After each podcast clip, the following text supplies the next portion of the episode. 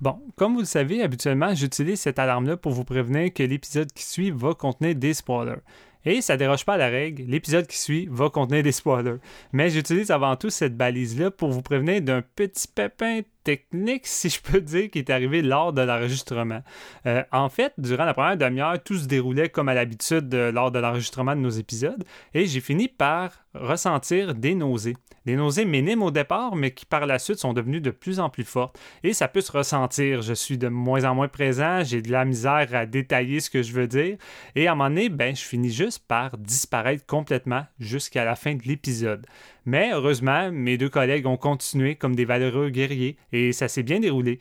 Mais moi, je trouvais ça un peu dommage parce que c'était un épisode qui m'excitait beaucoup, j'avais beaucoup de choses à dire et malheureusement, ça s'est comme planté de façon imprévisible. Et euh, après avoir arrêté l'enregistrement, ben souvent on s'amuse à discuter euh, encore sur Zoom. Et après un petit moment sur Zoom, j'ai fini par me sentir mieux, mes nausées ont disparu et on est revenu sur la série. On s'amusait à en discuter comme si on était dans l'épisode. Et on s'est rendu compte que ça faisait chier que ça soit pas dans l'épisode, puis c'est le genre de résultat qu'on voulait dans l'épisode. Mais Marc me dit Hey, le Zoom enregistre encore, faudrait vraiment trouver un moyen de foutre ça dans l'épisode. Fait j'ai décidé de trouver une place, euh, je sais pas où encore, probablement proche de la fin avant qu'on donne les notes. Je vais rajouter quand même un long segment de nous trois qui discutent. Malheureusement, la qualité sonore est vraiment moins bonne parce qu'habituellement, on n'utilise pas les tracks de Zoom. Mais on s'est dit, c'est mieux que rien. Et de notre côté, on va être un petit peu plus satisfait du résultat au bout du compte. Fait que, on s'excuse un peu de tout ça et on espère que vous allez apprécier l'épisode pareil. Fait que, bonne écoute.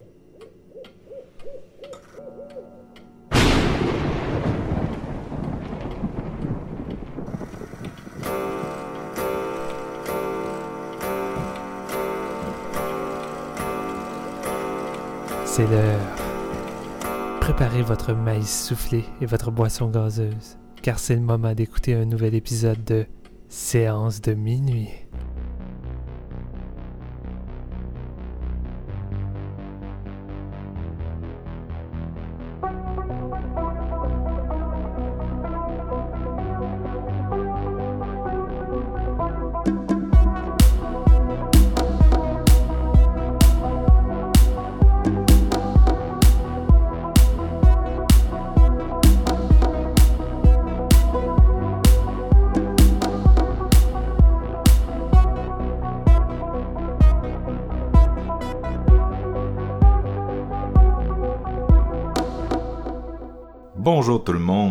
À ce nouvel épisode de Séance de minuit. Mon nom est Marc-Antoine Labonté et aujourd'hui, on poursuit un automne historique si vous êtes des amateurs d'horreur un automne absolument euh, débordant de bonnes choses. Euh, la récolte d'Halloween la plus fructueuse depuis Belle Lurette. Non, mais sérieusement, euh, on capote un peu en termes de, de, trucs high profile qui s'enchaînent. Notre dernier épisode était sur James Wan et un film co-créé par Jordan Peele et Nia DaCosta. Aujourd'hui, on est dans Mike Flanagan en attendant bien sûr euh, les Edgar Wright et autres Julia Ducournau qui nous attendent en octobre. Donc euh, c'est vraiment euh, le, gros gros trip. Et donc c'est son renew avec un de nos petits favoris aujourd'hui encore. Mike Flanagan, un maître de l'horreur moderne et un workaholic assez avéré. je vous fais un petit rappel. Octobre 2016, on s'en allait au cinéma voir Ouija 2, Origin of Evil. Octobre 2017, on se connectait sur Netflix pour découvrir Gerald's Game. Octobre 2018, The Haunting of Hill House, dont il avait réalisé les 10 épisodes. Octobre 2019, wow, juste une petite suite de, Shining pour la route, un film de 3 heures avec, euh, avec Ewan McGregor. Octobre 2020, on se retrouve avec Bly Manor, là où euh, notre Mike a mis un peu la pédale sur le break en ne réalisant que le pilote, puis en faisant juste showrunner et coécrire tous les scénarios des épisodes, parce qu'il travaillait sur son projet d'octobre 2021, mm. Midnight Mass, dont il réalise tous les, épisodes. Mm. On peut pas dire qu'il a mis vraiment le, pied sur le frein, puisqu'il travaillait en même temps déjà sur d'autres choses. Fait que le gars, il est comme... Euh, comme tu l'as dit, workaholic, puis... Euh, pour le meilleur et pour le pire, si on peut dire. Parce que Mhm, c'est dangereux pour sa, sa vie familiale. C'est quelque chose que qu'il avait révélé, je pense, durant son Q&A, euh, durant le, le Fantasia, puis il disait qu'il voulait essayer de, de, de prendre un petit break là-dessus, puis de, de moins s'incruster dans des projets euh, constamment, mais tu le regardes aller, puis tu sais, avec Midnight Club, qui Il a pas appris grand-chose. non, mais c'est ça. tu sais, rendu là, je pense qu'il va juste l'assumer, puis c'est comme. Il va travailler non-stop. Il aime trop ça, je pense, puis ça paraît. Ben, ça paraît. Ouais, ça paraît. Vous les entendez s'exprimer, mes collègues habituels. Le premier, euh, il boit dans la coupe euh, sacrée de Mike Flanagan. C'est Steven Lefrançois. Salut Steven. Salut, je suis un disciple de Mike Flanagan. Je bois son sang, je mange sa chair et je voue un culte à sa filmographie parce que Mike est un master of horror puis un des meilleurs de ces dix dernières années, tout simplement. Et un digne héritier de Stephen King. Ok, on se calme. Ah là là là là. Aussi avec nous, il cherche le sens de l'existence après un horrible marathon American Pie. Jean-François Ouellette, salut. Allô! Fallait que je fasse un petit confessionnal pour vous, euh, les boys, et pour les auditeurs. Euh, je vais reprendre une ligne d'une belle chanson 2006. Vous allez la reconnaître, là. C'est euh, très. ça fit dans l'épisode. Ça dit Silent night at the edge of your knife. Forgive me, Father, won't make it right. Faut que je m'excuse au Dieu suprême, Mike Flanagan. J'ai tapé- je me suis tapé 5 American Pie hier dans la même journée. J'ai manqué, il laissait ma peau. Alors aujourd'hui, je dois me repentir avec vous, les gars, en parlant de Midnight Mass et de Mike Flanagan, le seigneur Sith euh, de l'horreur moderne. Je, je vous le dis, on l'adore ici. Puis je suis vraiment excité d'être là pour jaser de ça. Ça va me faire du bien, puis ça va me laver l'âme un peu. là. Parfait, ça. Il a rien comme du de l'ascétisme et de longs dialogues bien posés pour euh, soigner l'esprit. après, après American Pie. Non, mais euh, donc euh, Midnight Mass, donc série en sept épisodes euh, qui vient tout juste de débarquer sur Netflix. Vous l'avez peut-être vu passer ou peut-être que vous avez été euh, aveuglé par euh, un certain jeu du calmar qui semble vraiment obnubiler tout le monde cette semaine. C'est Squid Game, là, la série coréenne. Excusez, j'essaie de faire une blague. Je suis pas très, je suis pas très drôle. Mais... C'est drôle parce que j'ai commencé, tu sais, Squid Game avant Midnight Mass. J'ai écouté le premier épisode, tu sais, su- super accroché. Puis là, Midnight Mass sortait après. Puis j'étais comme, ah, faut déjà prendre un break de, de Squid Game parce que là, je vais vraiment écouter Mid- Midnight Mass. Puis après ça, on est retombé dans Squid Game. Puis c'est drôle parce que ça leur aurait fait un putain de bon double d'épisodes de, de, de critiquer ces deux séries-là, mais en même temps, je veux dire, euh, écoute, je pense qu'on veut pas forcément faire un épisode de 4 heures, puis encore là, on va peut-être être proche du 3 heures aujourd'hui, sait-on pas? Que, Aïe, je pense que là, t'es- t'es- t'ambitionnes un peu. Je suis pas prêt à parler pendant trois heures. ouais, ben c'est parce que, attends, t'as pas vu mes monologues qui ont été approuvés par Mike, fait que c'est- That's it. Ah, Mike a co-écrit le monologue à Steven aujourd'hui. Aïe, aïe, aïe, aïe, aïe, les gars, excellent, excellente blague. Je, je, je, ouais, je mets mon saut d'approbation là-dessus. Euh, fait que si on est pour parler trois heures, je pense qu'on va y aller tout de suite. Puis euh, Steven, le, le disciple le plus pieux de Flanagan, je te laisse introduire le show. Je te laisse euh, nous donner euh, ton monologue sur euh, ton opinion. We tend to dislike mysteries. We feel uncomfortable not knowing. The more that we know, the less we bend, the more brittle we become. The easier to break. That wasn't an act of God. Wasn't it? It's okay to just look at the world and say why, why, why. I don't understand. Why, why, why, why, why, why, why, why, why, why, why.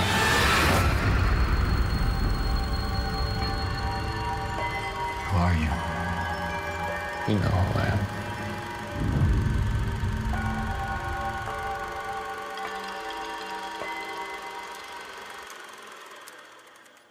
Midnight Mass, mini-série de Mike Flanagan sur 7 épisodes, évidemment disponible sur Netflix, qui mettent en vedette euh, une panoplie de visages connus euh, de la filmographie de Mike Flanagan, incluant évidemment sa somptueuse femme Kate Siegel, qui ici est plus resplendissante et incroyable que jamais, je crois.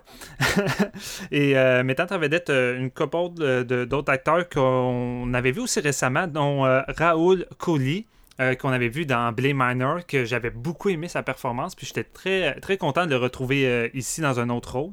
Euh, Christine Lehman, Samantha Sloyan, Anara Simon, Annabeth Gish, Alex Essos et plusieurs autres acteurs qu'on va sans doute revenir plus en détail sur leur personnage. As-tu reconnu Samantha, c'est celle qui joue la, la, la, la méchante, entre guillemets, right? Ouais.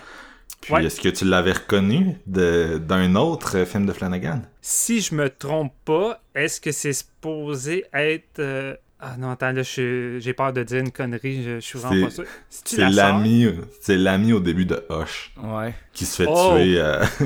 oh non, oublie ça, oublie ça, j'ai complètement oublié ça. Euh, j'ai vu Hush depuis tellement longtemps, mais ah, Ok, intéressant, intéressant. Mike, est, comme tu dis, là, c'est un. Il y a tellement de monde qui se sont bousculés devant sa caméra là, en écoutant 10 ans où il a fait 10, euh, 7 euh, longs métrages et 3 séries. Là. Euh, il y a comme le don de ramener du monde tout en introduisant du nouveau monde. Il est comme rendu avec une famille d'acteurs assez, assez on dirait Tarantino, genre. Mais tu sais, pourquoi changer une formule gagnante quand mhm. tu es entouré de gens qui comprennent parfaitement qu'est-ce que tu désires avoir dans ton produit? Puis je veux dire, Mike, depuis ses séries, depuis ses films, je veux dire, il est pratiquement toujours avec le même directeur photo, le même compositeur. Euh, je veux dire, tu sais, un coup, tu t'es entouré des bonnes personnes puis tu es à l'aise. C'est un peu comme euh, Denis Villeneuve avec Roger Dickens puis Hans Zimmer, puis en tout cas, ces autres techniciens ou euh, acteurs dépendants qui reviennent. Je veux dire, euh, pense que c'est une bonne chose rendu là. Je pense que ben, c'est de prendre de l'expérience en équipe aussi une fois. Ben, c'est que mettons tu, ton travail évolue, mais les, acteurs puis tous les, les, gens techniques derrière aussi ensemble. Fait que je pense que ça paraît en tant que qu'uniformité de produit aussi. Tu sais. Ouais, mais c'est surtout de voir une progression globale de tout, surtout quand tu peux suivre leur projet. Je veux dire, Mike Flanagan, tu je le suis depuis ses débuts. Puis tu mhm. regardes où ce qui est rendu aujourd'hui dans l'évolution autant cinématographique que dans ses séries. Puis il y a une maturité et une progression incroyable, que ce soit dans son écriture, ses thèmes, sa réalisation, mais surtout d'un point de vue visuel. Euh, c'est juste fou de voir à quel point qu'on a eu la chance de le voir mûrir à travers les années parce qu'il est tellement productif qu'on a pu le voir vraiment d'une façon assez stable et régulière. Mm. Tu sais, je pense qu'il n'y a pas grand réalisateur qui peut se permettre d'être aussi actif, euh, en tout cas peut-être dans le domaine de l'horreur, je veux surtout dire, puis d'arriver à, nous offrir des produits autant de qualité sur une même ligne. Tu sais, Mike Flanagan n'a pas juste fait des masterpieces, mais dans ses moins bons films, pour moi, il n'y a rien de mauvais. Tu sais, ses moins bons films restent des trucs qui sont souvent des fois meilleurs que d'autres choses que j'avais vues au courant de l'année. Mais tu regardes les trois dernières séries qu'il a faites, House, Blame Manor, puis Midnight Mass, puis tu, là, je cache pas vraiment mon mon opinion sur Midnight Mass, là, mais je veux dire, c'est sans doute trois des plus grandes séries télé qu'on a eu la chance d'avoir depuis crissement longtemps. Là. Euh, moi, wow. yeah. non, mais encore une fois, je peux rester dans le domaine de l'horreur, mais en même temps, on est tellement dans le drame euh, humaniste que tu sais, je pense que je peux en sortir. Mais honnêtement, je connais pas grand série qui m'ont autant frappé émotionnellement puis fait pleurer que les trois séries de Mike Flanagan. Puis les trois en tant que tels se différencient quand même beaucoup, tu sais. C'est ça qui est nice. Euh, puis en tout cas, on va revenir plus en détail. Là, je voulais là, juste... mon petit prêtre, là, euh, donne-moi mon synopsis, là, on retourne dans la main storyline. ok, on va essayer de raccourcir ça un petit peu. Fait que on embarque dans le synopsis de Minute Mass. Fait on va suivre notre perso principal, même si il y a plusieurs persos principaux, mais lui, c'est vraiment un des gros persos principaux, Riley Flint, euh, qui a malheureusement provoqué la mort euh, d'une jeune femme dans un accident de voiture alors qu'il était sous l'effet de l'alcool. Euh, il va écoper de 4 ans de prison et il va pas mal perdre tout le, luxe qu'il avait à ce moment-là de sa vie. Et en sortant de prison après ces quatre ans-là, il va décider de retrouver sa famille sur les lieux de son enfance, qui est sur la petite île Crackett Island. C'est une espèce de petite île euh, isolée qui compte seulement 127 habitants euh, de cette population-là. Euh, qui ont subi en plus une genre de crise économique importante à cause de d'une genre de, de, marée noire de pétrolière euh, qui a fait en sorte que ça l'a empêché de faire du profit avec les poissons parce qu'évidemment quand tu vis sur, sur, une petite île comme ça la pêche souvent est l'emploi principal puis le revenu principal pour la plupart des familles. Ouais, ça pourrait se passer euh, dans les maritimes canadiennes aussi ça a peut-être même été tourné là, si je me trompe pas, ça a été tourné au Canada, me semble. Ouais, avant, mais dans le coin de Vancouver, me semble. Ah bon, ben, j'ai pas dans les maritimes. non, c'est là. c'est Puis euh, non, c'est ça. Puis tu sais, c'est tellement, c'est tellement minuscule que t'as juste comme deux ferries qui passent quotidiennement euh, pour accéder à l'île. Fait que tu sais, t'as vraiment l'impression que c'est une petite population qui est isolée. Et évidemment, ça veut dire également que c'est une petite population qui est très ancrée dans le catholicisme, euh, qui est vivement pratiquée par tous les habitants, euh, ce qui était le cas de, Riley avant de, quitter justement cette île-là pour aller vivre sa vie euh, dans, la ville. Et alors que Flynn revient, ben, il y a une autre personne qui arrive également sur l'île, un nouveau prêtre du nom de... Oh, j'ai oublié son nom, c'est... Father Paul. Father Paul, c'est ça, tu sais. Puis on n'a pas, on connaît pas grand-chose sur le Father Paul, d'où qu'il vient, on ne sait pas. Tout ce qu'on sait, c'est qu'il vient euh, remplacer pour un temps indéterminé le père Prout, qui est euh, apparemment en convalescence euh, sur le continent parce qu'il a fait un voyage à Jérusalem, puis il est tombé gravement malade. Fait Riley, tant qu'à lui, va tenter de faire face au regard des autres habitants qui ont, comme comment on pourrait dire, qui ont perdu la foi envers lui avec l'accident qui est arrivé, les tensions également avec sa famille.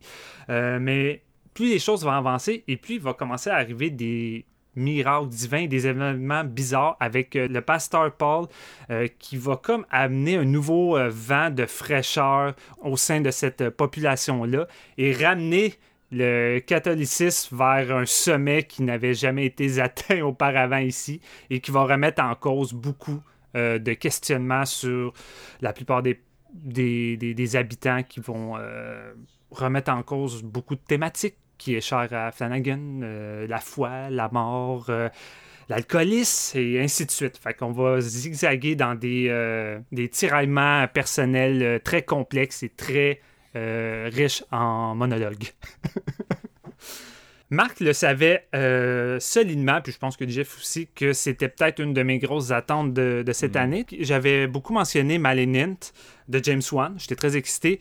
Mais, honnêtement, j'étais vraiment euh, très excité parce que je suis un gros fan des deux autres séries de Mike, même si, mettons, il n'a pas réalisé tous les épisodes de Blee Manor. J'avais beaucoup aimé Blee Manor, qui avait un peu plus divisé euh, que Hunting of Hill dû par son côté peut-être un peu plus calme, avec un horreur euh, plus en retrait, moins marquant, moins roller coaster. Tu sais, The Hunting of Hill c'était vraiment un roller coaster émotionnel et horrifique qui se mélangeait puis qui était quand même très accessible pour monsieur et madame tout le monde, euh, que ce soit des gens qui sont habitués à l'horreur ou pas. Blue Manor était dans de quoi d'un peu plus poétique, atmosphérique, euh, où qu'on allait un petit peu plus encore en profondeur avec des personnages un peu plus complexes. Mais Nanmas, c'est encore plus le cas, où que son horreur est présent, son horreur est quand même assez viscéral, mais c'est avant tout un moyen de faire avancer ses personnages et son histoire. C'est vraiment au service de tout ça. Et je pense que tout dans Minute Mass est au service de ses personnages et de ses thématiques, même la réalisation de Mike Flanagan. Tout pour moi est alentour de ça, parce que c'est le cœur de cette série-là. C'est pour ça que les monologues et les personnages vont prendre une grosse partie du temps à l'écran, notamment dans les trois premiers épisodes il va y avoir des petits éléments horrifiques d'installer, mais on est plus focusé sur une atmosphère, mais surtout dans le développement puis dans les, dialogues des personnages. Donc, ça risque fortement de diviser, je crois, encore plus que Blay Manor. Euh, puis les longs dialogues, les longs monologues qui vont beaucoup ancrer dans le côté spirituel, la religion, ça risque d'en faire décrocher euh, plusieurs, dépendant de votre relation avec ça. Je veux dire, moi, en tant que tel, je suis pas quelqu'un qui a grandi dans dans une famille catholique, j'ai pas j'ai rien vécu de ça, mais je crois pas que tu aies besoin d'avoir vécu d'avoir connu ça pour t'intéresser au thème, au questionnement puis aux propos qui vont être abordés euh, dans Midnight Mass. Puis je crois que dernièrement, on a tellement eu d'horreur ancrée dans la religion que, écoute, je pense que c'est devenu un de mes genres que j'apprécie parce que si je regarde mes top 10 des dernières années, il y a beaucoup d'horreur euh, euh, religieux. Puis, tu sais, cette année avec Sainte Maud, ça déroge pas vraiment à la règle. Ouais. D'ailleurs, le, le grosse aparté, mais l'actrice principale de Sainte Maud, je trouve qu'elle a vraiment des traits avec euh, la, la... Écoute, j'oublie tout Avec le temps euh, son Bev nom. Kane? Ouais, c'est ça. Ouais. Samantha, aïe, Sam- oui, hein. Samantha Slorian, qu'on peut également tu sais, euh, rapprocher beaucoup à The Mist avec euh, la, la prêcheuse dans, dans le, le centre commercial. Ouais. Mais Ouais. Le personnage, mais moins la face. là. non, c'est ça. Mais c'est c'est vrai qu'on peut penser beaucoup euh, à, à cette monde, euh, mais en même temps, j'ai l'impression qu'il y a un aspect où que tu détestes tellement Bave avec euh, un malin plaisir. Tu sais, c'est un personnage qui est le fun à détester, tandis que dans cette mode. euh, Non, mais moi, c'était vraiment la face des actrices. Rien de plus, là. Tu sais, pas le personnage, parce que c'est- vraiment Non, pas la même affaire. J'avoue. Puis c'est ça, tu sais, j'y allais, allais avec beaucoup d'ex- d'excitation, mais j'y allais beaucoup avec de reculons aussi parce que je me demandais si j'étais vraiment prêt mentalement à ce genre de série-là parce que, vous, le savez, je l'avais mentionné dans l'autre épisode, mais moi, mon père est, décédé vraiment récemment. Et je suis vraiment dans un moment de réflexion. Tu sais, je me considérais comme quelqu'un de athée, mais en même temps, je me dis, je crois pas, je crois pas, forcément en Dieu, mais je crois pas qu'il y ait rien. Surtout après la mort de mon père, j'ose croire qu'il y a quelque chose, après la mort, peut-être pas un Dieu, je sais pas, mais quelque chose, que ça se termine pas juste, euh, juste ainsi. Puis, je- je me demandais, ah, est-ce que Mike va venir me crisser à terre avec l'état d'esprit un peu fragile que je suis? Ça va, ça va-tu vraiment y aller à fond dans le deuil comme Hunting of Hill House? Et autant c'est pas tant le deuil qui est le thème principal de cette série-là, autant la question de la mort est beaucoup abordée, notamment dans un long, long monologue entre euh, le personnage de Kate Siegel puis de Riley, tu sais, qui vont discuter Pas- chacun leur... Oui, vas-y. Techniquement, c'est pas un monologue, c'est son deux, là. Non, excuse-moi, je suis un peu éparpillé, là, mais ben, en pas- que les... Non, mais les deux font des gros monologues, c'est plus Ah ouais, c'est ça. Il y en a un qui fait un monologue, l'autre il répond par un monologue. Non, mais c'est ça qui est fou, c'est que, tu il y en a un qui fait un monologue, puis la caméra, tu focus beaucoup sur, sur le visage de la personne, puis à un moment donné, t'oublies que l'autre est là, puis t'es juste incrusté, puis t'as l'impression que le monologue s'adresse à toi. Puis c'est souvent ça le cas dans cette série-là, j'ai l'impression que les monologues te parlent, tu c'est toi qui écoutes, t'es avec le, le personnage.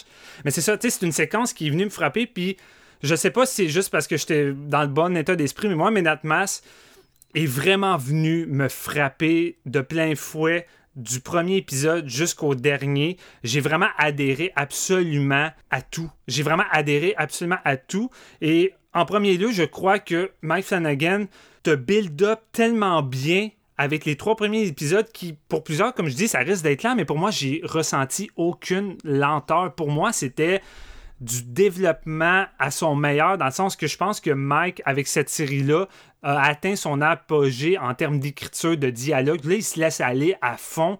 Puis t'as le feeling qu'il a vraiment travaillé à fond ses dialogues, à vouloir vraiment écorcher en profondeur plusieurs personnages à fond vraiment. Et moi, ce premier épisode-là, ce qui m'a vraiment euh, fait chavirer avec cette série-là, c'est à quel point que l'île, en tant que telle, va devenir un personnage en part entière. J'ai vraiment trippé sur la façon que Mike va nous incruster dès le départ avec sa mise en scène de cette petite île-là, cette petite vie-là. Vraiment, il nous incruste dans la vie de ces 127 habitants-là. Puis la façon qu'il arrive à mettre ça en scène avec le montage, puis à faire ressentir cette communauté-là. Déjà là, tu avais une grosse vibe Stephen King qui s'en dégageait, tu sais. Puis plus va s'en suivre avec d'autres euh, d'autres aspects que je... Là, je sais pas, on va être en mode spoiler, on va y aller peut-être progressivement, j'ose pas trop, on n'a pas encore abordé euh, la façon qu'on allait euh, être là ça. Mais je, je trouve que Mike m'a vraiment beaucoup préparé avec les trois épisodes, euh, avec ses nombreux personnages, ses nombreux monologues, avant de laisser place à l'horreur qui va venir s'incruster tranquillement. Mais c'est un horreur qui, comme je dis, est au service, je crois, euh, de ces questionnements puis de ces personnages-là. Et euh, hostie, je sais même pas par, par quel chemin aller avec cette série-là. Je pense que je vais y aller vraiment en surface au début, euh, juste pour y aller en résumé, puis vous vous la- laisser aller. Mais pour moi, Midnight Mass, euh, c'est mon gros coup de cœur. euh, d'horreur de cette année. C'est une série qui mise beaucoup plus sur le drame, le drame humain. Et je trouve que c'est sans doute le projet le plus personnel de Mike parce qu'évidemment, c'est un, un projet personnel qui touche beaucoup sa vie lui-même parce que Mike, euh, Mike Flanagan a grandi euh, dans une famille catholique. Il a été très ancré dans la religion. Mike a eu également beaucoup de problèmes d'alcoolisme, euh, thème qui va être très abordé avec le personnage de Riley. Tu peux sentir Ouais. qu'il y a vraiment une grosse connexion Ouais. Entre Voilà. Mike et, et ses personnages. Oui, euh, Marc? J'allais juste dire que, tu sais, je comprends ce qu'il disait, tu sais, que c'est, c'est probablement celui qui est le plus textbook copier-coller de sa vie parce qu'il a déjà vécu Ouais. sur une île, puis euh, il, a, il a été euh, altar boy, là, je sais pas, je sais même pas comment on traduit ça, gars, ça, ça vous en dit long sur ma connaissance de la religion, mais euh, c'est garçon de messe, servant de messe, je pense que c'est servant ouais, de messe. ça ressemble à ça, ouais. Ouais. Puis euh, c'est ça, fait que tu sais, c'est beaucoup basé, mais tu sais, on s'entend que c'est beaucoup des thèmes euh, qui sont hyper récurrents dans sa filmographie, puis Ouais. notamment la dépendance, tu sais, l'alcoolisme était déjà dans euh, Doctor Sleep, la, la, la, la dépendance était déjà dans. Hunting of Hill House. Ouais. Euh, fait que c'est ça, c'est des affaires qui sont assez cycliques, là. C'est c'est un gars qui, qui traite beaucoup les... Tu sais, c'est un monsieur qui touche beaucoup au même thème, là. Touche au même thème, mais je trouve qu'il arrive à se renouveler à travers tout ça. Il arrive à renouveler ses thèmes dans des contextes différents, puis à les aborder de différentes manières, puis justement à peut-être euh, pousser une réflexion d'un autre point de vue. Puis tu sais, je veux dire, ce qui est intéressant avec Midnight Mass, c'est que Mike Flanagan aborde toutes sortes de, de- de questions par rapport à la, à la religion, puis à qu'est-ce qu'il y a après la mort, mais tu sais, il donne pas vraiment de réponse, il donne juste plusieurs points de vue, puis rendu là, tu sais, c'est comme c'est à nous autres de juste comme y aller avec les différents points de vue, de faire notre propre opinion, puis avoir un peu notre vision de la chose. Fait tu sais, Mike est pas. Tu sais, il fait pas de sermon là-dedans, sans vouloir faire de mauvais jeu de mots, mais il fait pas de. Il sermonne personne, puis il, il- il impose aucune réponse claire à tout ça. C'est juste. Il laisse aller avec ses réflexions sur le sujet, puis c'est comme. Il laisse aller ses spectateurs à, à avoir leur propre, leur propre opinion. T'as l'impression que ces derniers projets aussi, juste pour ajouter là-dessus, tu parler, mettons, justement, la dépendance, puis tout ça, puis il a, il a souffert d'alcoolisme pendant des années, puis là, il disait en entrevue que ça fait trois ans qu'il est sobre. Ouais, exact. Puis euh, c'est ça, t'as l'impression que ces derniers projets-là, où ce que, bon, ces, ces, ces thèmes-là sont récurrents, oui, mais ça l'a comme aidé à, comme, de l'aider à passer au travers, puis de, de- de- d'améliorer cette facette-là, peut-être de sa personnalité, puis Ouais. de sa personne, au travers de ces gros, gros projets qui ont été les trois dernières séries dans les trois, quatre dernières années, tu sais. Mais tu sais, c'est pour ça qu'on identifie souvent les, les films puis ces projets-là à leurs créateurs parce que souvent, ils vont incruster beaucoup de leur vécu puis d'eux-mêmes. Puis tu sais, je veux dire, Mike Flanagan, je pense, déroge vraiment pas à la règle avec ses derniers projets. Puis c'est une... J'imagine que c'est un excellent moyen pour eux de d'exporter leur- leur- leur- leurs démons puis leurs difficultés à travers des personnages fictifs qui peuvent s'identifier. Puis euh, je- trouve que Midnight Mass c'est peut-être celui où Mike vide le plus son, son sac à tant que tel, Mhm. malgré comme dit Marc, c'est des, des thèmes puis des, des propos qu'on a déjà vus auparavant. Mais ici, j'ai l'impression que. J'ai vraiment l'impression que Mike Flanagan est comme un grand livre ouvert au point que ça déborde, tu sais, puis déborde au- autant pour le meilleur pour le pire, tout dépendant de, vo- de, votre, euh, réception envers cette série-là. Mais c'est ça, moi en gros, j'ai vraiment pris une claque, puis malgré que ça reste une série lente avec euh, de l'horreur beaucoup plus en retrait, je trouve que quand c'est le temps de rentrer un peu plus dans un climax horrifique, euh, ça tape anti-papère dans les derniers épisodes parce que je trouve qu'il te prépare tellement bien à tout ça euh, en donnant juste des petites doses à chaque épisode. Puis à partir de l'épisode 4, ça décolle vraiment fort. Euh, je trouve que ça a juste plus d'impact. Puis moi, c'est un genre de cinéma qui, qui me frappe plus quand tu décides de me faire un genre de slow burn, puis de me préparer, de me préparer, puis de me faire aimer ces personnages-là. Puis je pense que c'est ça la grande force, c'est que tu prends tellement de temps à connaître beaucoup de personnages là-dedans que lorsqu'on va rentrer euh, plus dans la- l'aspect horrifique, mais ça va beaucoup plus affecter. Puis chaque monologue, justement, frappe de plein fouet. En tout cas, pour moi, on frappait beaucoup de plein fouet. Et euh, jusqu'à la fin, tu sais, je pense que j'ai. Il n'y a pas grands épisodes que j'ai pas versé des larmes ou que j'étais pas comme déchiré de l'intérieur. En même temps, j'étais très. euh, j'étais un peu comme une petite brebis qui était facile d'approche. Je veux dire, je suis vraiment comme. Je suis vraiment comme déchiré intérieurement euh, des, dernières semaines et facile à, à chambouler émotionnellement. Mais c'est ça, je, crois que malgré tout, c'est une série qui m'aurait pareil frappé de, plein fouet en étant en parfaite, santé psychologique. Euh, fait que là, je m'excuse d'être un peu éparpillé. Il y a plein de choses que j'aimerais parler. Je sais pas trop où aller. Fait que là-dessus, je pense que je vais laisser mes collègues y aller. Puis on va continuer à- avec ça. On va lancer JF euh, dans le feu de l'action. dans le feu de l'action, dans le feu de l'église. Dans le feu, Aussi. Euh, dans le feu de l'île. ouais, c'est le feu ça. de l'île. Essaye de t'en sortir à cette heure, c'est ça.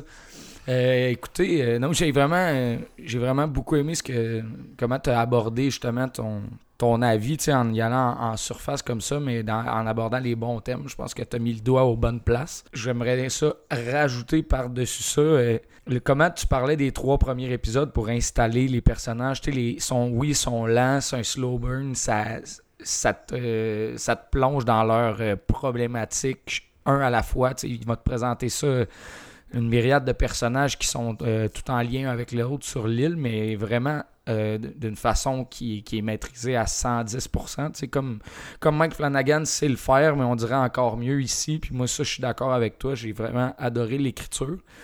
Puis juste pour vous dire peut-être en général pourquoi j'ai peut-être moins aimé que Steven, c'est que j'ai pas trouvé que la série réussit, euh, réussit à tenir cet intérêt-là pour ces personnages jusqu'au septième épisode. Là, je vais m'expliquer au travers de l'épisode, mais euh, pour faire un, petit résumé très short, c'est, je trouve que quand l'horreur débarque, ça, on switch de, de ton un petit peu, puis l'horreur est vraiment très viscérale à partir d'un certain point dans la série. Moi, j'aurais rest- je serais resté sept épisodes à, les entendre écouter parler de même, puis d'en rester dans le mystère. J'étais comme dans ce mood-là, mais c'est le genre de série qu'en la terminant, j'aurais voulu avoir le temps de l'écouter une deuxième fois avant d'en parler. Donc, tu sais, c'est déjà une qualité qui est très forte. Là. Je veux dire, sur cet épisode, sept petits films entre une heure, une heure et dix. Si je veux la repartir, c'est peut-être que ça l'a pas sync au complet. Tu sais, j'ai pas eu le temps de la digérer Ouais. à 100% encore. Fait que, tu sais, je me, je me garde une petite, une petite réserve là-dessus.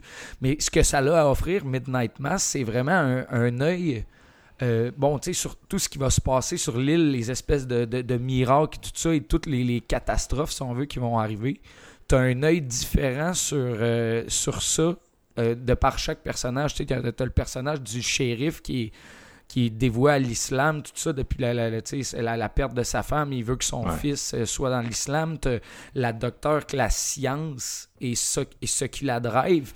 Tu l'athéisme euh, re- renouvelé de, de, de Riley qui, qui revient sur l'île, qui a déjà été dans le christianisme et tout ça. Puis tu as Mm. du ferventisme, c'est- comme, euh, comment qu'on dit, c'est du fanatisme religieux Ouais, pratiquement d'un fanatisme. autre côté du Ouais. personnage de Bev. Je pense que ça, c'est euh, c'est une des plus belles euh, qualités d'écriture, c'est que tu as plusieurs euh, points Plusieurs de vue points de vue. différents. Exact. Ouais, sur ce cool. qui se passe, puis toi, tu, tu le vis ça en même temps que les personnages, mais en suivant chacun d'eux, tu as des opinions différentes, tu as des façons de réagir différentes. Tu as aussi vraiment comme euh, des, des gens qui sont perdus, comme le personnage de Joe Colley, qui est comme le drunk qui a pas réussi à s'en sortir, tandis que, bon, euh, Riley, c'est, il, est, arrivé de quoi de vraiment grave, puis lui, il essaie d'être ça, puis tout ça. Puis tu sais, c'est selon chaque personne qui va écouter Midnight Mass, tu vas probablement aller te, rejoindre dans un personnage qui est différent selon ton vécu, puis c'est ça, je pense, qui est vraiment du génie, tu sais. Je veux dire, mettons, si je parle d'un point de vue comme personnel, tu sais, oui, moi, l'alcoolisme, c'est quelque chose que je connais, puis c'est quelque chose que sais, qui était peurant quand plus que tu vieillis parce que tu te dis, tu quand t'es plus jeune, c'est, ça veut dire faire le party des chums. Quand t'es plus vieux, ben, les, les- chums sont plus tout le temps là parce que tu vieillis, tu sais, puis ils ont, des vies. Puis là, mettons, toi, tu, tu restes quand même accroché à ça, puis ça te fait peur à long terme, fait que tu, tu prends des décisions qui sont comme tout le temps en fonction de ça. Puis mettons, le personnage de Riley, tu moi, je me voyais vraiment là-dedans parce que j'étais comme, me semble, il y, a, il y a du struggle qu'il a peut-être vécu qui me représente passer la trentaine. Ça pourrait probablement être des trucs qui, qui puissent m'arriver ou des trucs comme ça. Fait que la profondeur des personnages dans l'écriture, moi, je trouve que c'est complètement du génie sur Midnight Mass. Tu sais, ils vont prendre ces personnages-là puis ils vont les amener dans une situation horrifique qui est complètement déglinguée. Je veux dire, c'est euh, c'est le show d'horreur de l'année, je pense. Euh, puis écoute, c'est le de partir du point A pour t'amener à la file d'arrivée. Il y a des choses qui se passent en tabarnak sur cet épisode d'une heure. Là, genre, Ouais, c'est c'est, gorgé d'éléments, soit dramatiques, soit horrifiques, euh, soit euh, même, euh, écoutez, euh, l'espèce de thriller où ce que tu le sais que Flanagan, mettons, sur son Hunting Bla- of Hill House, même sur Blind Manor, c'était plus subtil, mais tu sais, il, il- il connaît les tropes du jump scare vraiment bien, un peu comme un James Wan où ce qui va comme tu penses qu'il va t'amener là, puis des fois, il t'amène, mettons, un 5 secondes plus tard, aussi. En tout cas, il sait de prendre de, de, de cours puis de faire euh, vraiment peur avec ce genre de sais. Sérieusement, là, James Wan puis Flanagan sont sans doute les deux cinéastes qui ont le mieux renouvelé les codes du film de fantôme. là. Ouais, je suis d'accord avec toi. Puis je veux dire, on- on- dans, dans Hunting of Hill House, là, ça avait pas d'allure comment il était capable de justement utiliser tout l'environnement où- d'où ça se passe pour te présenter un style qui est comme, oui, qui était dû pour er- être renouvelé dans les années 2010. Puis on est déjà dépassé tellement qu'il a été surutilisé dans les dix dernières années à cause de One Flanagan qui l'ont bien euh, adapté à l'écran. Mais là, sur Midnight Mass, tu utilises un autre endroit qui est un île, donc les portes de sortie sont vraiment minimes. Puis t'as plein de gens ensemble qui ont toutes pas les mêmes euh, opinions. Puis là, tu le calisses genre de, quoi pratiquement biblique au travers qui va se passer. C'est vraiment, vraiment hot comme pitch de base. Puis, mettons pour vous dire, euh, Flanagan, il y a énormément d'Easter eggs dans son cinéma. Tout est comme interrelié, puis il fait ça Mhm. par exprès. Puis Midnight Mass, pour, juste pour vous montrer à quel point ça fait quand même plusieurs années qu'il travaille là-dessus, dans Hush, euh, la fille qui écrit un livre, c'est Midnight Mass qu'elle écrit. Ouais. Puis c'est du Ouais, génie. puis dans, tu sais. euh, dans Gerald Games, euh, si je me trompe pas, quand elle essaie de prendre euh, Ouais, un, va- un, un verre sur le dessus ou de quoi, elle, elle accroche un livre, puis le livre, c'est Mais Midnight c'est ça, mais tu sais, je veux dire, à un moment donné, il est dans, il est dans la réunion des AA où ce que Joe Colley puis Riley sont Mm. là avec le prêtre, il y a, il y a le miroir d'Oculus dans le fond, tu sais. c'est- C'est, le gars, il maîtrise tellement son univers, man. Il veut juste te fendre la tête en deux pour te dire, creuse-toi la tête encore parce que, mec, j'ai terminé mon œuvre. Tu seras pas capable de toutes les, les mettre... euh, les mettre séparés, il va falloir que tu regroupes tout ça puis trouve-en parce que je vous en ai mis du lore. C'est un gars qui, qui, qui est vraiment passionné par l'écriture au travers de toutes ces années-là parce que, comme tu le disais, oui, il est rendu à ce niveau-là, mais après ça, c'est comment euh, l'interpréter à l'écran avec un talent qui est fucking du génie côté réalisation, côté photo. Puis direction d'acteur, tu sais, je l'ai pas mentionné, mais Mike, c'est un A1 en termes de direction d'acteur, ce gars-là, c'est hallucinant. Ouais. Tu C'est ça, une de ses nombreuses forces. Eh oui, Ouais, non, c'est ça. Parce que, tu- oui, on parle de direction d'acteur, mais tantôt, on, on faisait juste dire à quel point, mettons, le fait qu'ils qu'ils reviennent avec la même équipe, ben, la direction d'acteur, le travail, il continue, il s'arrête pas en chaque, puis il recommence à zéro sur, sur les projets, tu sais. Parce que Mm. les acteurs ont une idée de comment interpréter les thématiques qui sont récurrentes. Fait que quand tu arrives sur le prochain projet, c'est. euh, Chris, ils repartent pas de zéro, tu fais juste genre builder, builder, builder, puis après ça, tu, tu arrives avec des projets comme Midnight Mass, Blind Manor qui sont complètement contrôlés d'un bout à l'autre, tu sais. Euh, mais qu'on tombe plus dans les spoilers puis qu'on explore plus en Ouais, hein. profondeur les, les, les, les, les thé- ben, les thématiques puis surtout les, événements qui se passent avec les personnages là, vous allez peut-être comprendre pourquoi je suis une petite coche en dessous de Steven, mais on va, on va vraiment la, la, Ouais. la déchiqueter en morceaux, cette série-là, je pense. là. Fait que pour l'instant, je m'en tiens à ça, mais côté euh, pitch de vente, moi, les trois premiers épisodes, là, j'en revenais pas mes yeux. C'était ce que j'ai vu de probablement de mieux cette année, c'est les, trois premiers épisodes de cette série-là. Je le mangeais bien raide. Moi, euh, ben, écoutez, Midnight Mass, euh, c'est ça. Flanagan, il, écoute, je comprends même pas comment ce gars-là fonctionne. Comme vous dites, c'est que, tu sais, oui, il dit, bon, Midnight Mass, je travaille là-dessus depuis euh, 10 ans. Mais tu sais, Oculus, quand c'est sorti en 2014, il avait, il avait fait un court-métrage en 2006, puis il disait, je travaille là-dessus depuis 10 ans. Gerald's Game, il disait, c'est mon passion project, je l'ai présenté à tous les studios, ils m'ont tous dit non, ça fait des années que j'essaie de le développer. Euh, puis Netflix a fini par me dire oui. Puis malgré toutes ces passion projects-là euh, qui dorment dans le tiroir, c'est ça, il sort un truc par année. C'est le fun comme spectateur, mais c'est clairement pas simple pour lui. Là. Je veux dire, il y a aucune réalité dans laquelle euh, ce gars-là euh, contrôle euh, bien, Ouais. je pense, son temps. Puis ça me Ouais, rappelle ça. beaucoup, en fait, ce que Robert Downey Jr. avait dit un jour dans une entrevue, euh, dans un bout où il était vraiment partout dans, dans, dans, dans le bout de la trilogie Iron Man, là, mais qui il jouait pas chez Iron Man, il, il apparaissait aussi beaucoup dans d'autres films. Puis il disait que pour lui, le, le workaholic, c'était une façon de tenir justement ses démons euh, au loin, là, parce que lui aussi, euh, si vous le savez pas, il est en prison, il a une historique d'addiction, puis Iron Man, c'était un genre de rôle de la rédemption, là. Euh, puis, euh, tu sais, Mike, tu sens que c'est probablement qu'il se jette à corps perdu dans le travail pour éviter les problèmes de dépendance qu'il a lui-même évoqués, là. Donc, euh, comme disait Steven, euh, euh, des problèmes d'alcoolisme, puis euh, le fait que le, le personnage euh, dans, dans, dans ce- cette nouvelle série, euh, c'est un avatar pas subtil pantoute de lui-même. Ouais.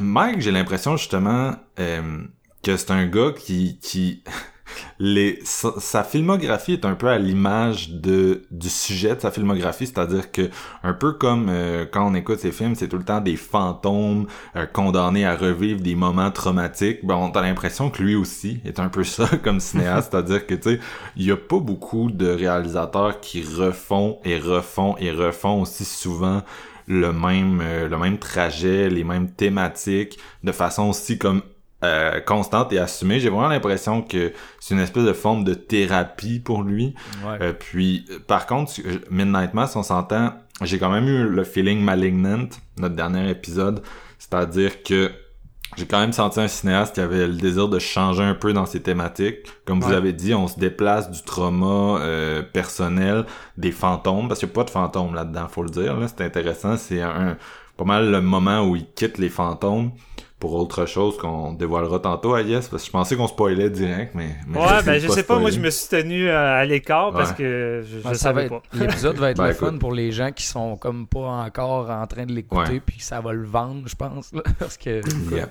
Fait qu'en tout cas, c'est ça, il quitte les fantômes, mais il quitte aussi, c'est ça, l'espèce de trauma, le, le fantôme comme matérialisation de ce, de ce trauma-là. Euh, là, on est ailleurs, puis euh, c'est intéressant parce que, comme vous avez dit, on déplace le focus sur la foi. Puis là-dedans, on- ça fait longtemps que je trouve que Flanagan c'est un peu le, le chaînon manquant entre A24 puis le mainstream, c'est-à-dire que tu sais les films d'horreur A24 sont comme trop euh, radicaux un petit peu là pour sortir d'une d'une euh, d'une d'une certaine niche euh, de spectateurs. Euh, Mike Flanagan au contraire c'est quelqu'un qui on ça fait ça fait plusieurs épisodes qu'on fait sur lui puis je le dis tout le temps mais je vais le répéter quand même Euh, c'est quelqu'un qui opère beaucoup dans le registre du mélodrame. Puis c'est rare qu'on voit quelqu'un aussi assumé mélodramatique dans l'horreur. Puis lui, c'est pas juste une fois, c'est vraiment c'est le mélodrame horrifique, c'est le Nicolas Spark ou le, le Douglas Sirk là, on va nommer euh, deux extrêmes du mélodrame. C'est comme quelque part entre les deux, mais de l'horreur, tu sais. Euh, si on pensait à, à- à- si on name dropper quelqu'un, ce serait mettons un Guillermo del Toro, le cinéma espagnol en général, qui avait aussi beaucoup cette propension là à injecter euh, des enfants du mélodrame, euh, un trauma, mais dans, dans le cas du cinéma espagnol, c'est plus un trauma euh, national qu'un trauma individuel. Mais pour moi, si ça s'inscrit dans, dans quelque chose comme filmographie, c'est un peu la suite de, de ça, tu sais. Puis, euh, en tout cas, les, les gens aiment beaucoup qu'est-ce qu'il fait, puis moi aussi. Euh, là, il, il- il décide de parler de foi avec Netflix, qui souffre du syndrome du film trop long Netflix, on vous le rappelle. Et euh, c'est c'est un peu ça pour moi le défaut de Midnight Mass, c'est-à-dire que s'il y a un projet de Mike que j'ai trouvé indulgent, euh, qui aurait eu besoin de se restreindre, c'est celui-là. Puis euh, je comprends parfaitement que des gens ne soient pas d'accord et qu'ils boivent tout ce qu'il y a là-dedans comme si justement c'était le, le- tu sais comme un peu comme les monologues du prêtre là, ça devient méta mais euh, on, on peut être euh, on peut être la Beverly qui boit tout ou on peut être le le, le personnage qui au contraire euh, est sceptique et en rejette un peu. Euh, moi je me sentais un peu plus comme le deuxième, c'est-à-dire qu'il y a des moments où j'étais comme ah puis euh, si on va dans le- on va on est tout allé dans le personnel jusqu'à maintenant.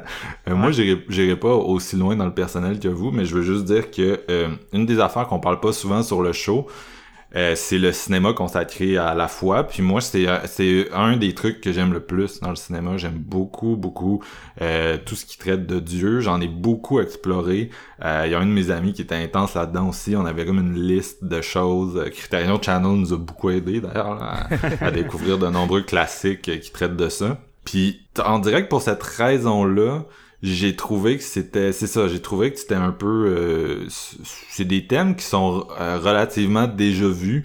Puis j'ai l'impression que Mike essaie un peu de, de, de pré-mâcher ça pour nous. C'est un peu l'espèce de, de tu sais on est depuis un bout j'ai vraiment l'impression qu'il y a beaucoup de gens qui sont dans l'hommage à Bergman c'est comme il y a eu le coffret centième anniversaire sur Criterion Channel puis depuis ce temps-là on le voit un peu partout que ce soit dans euh, Midsummer ou dans euh, euh, The Lighthouse ou dans The Righteous cet été à Fantasia que malheureusement on n'a pas on, on a comme coupé court notre couverture là, mais en tout cas c'est un film qui était à Fantasia qui avait euh, beaucoup de cette esthétique-là.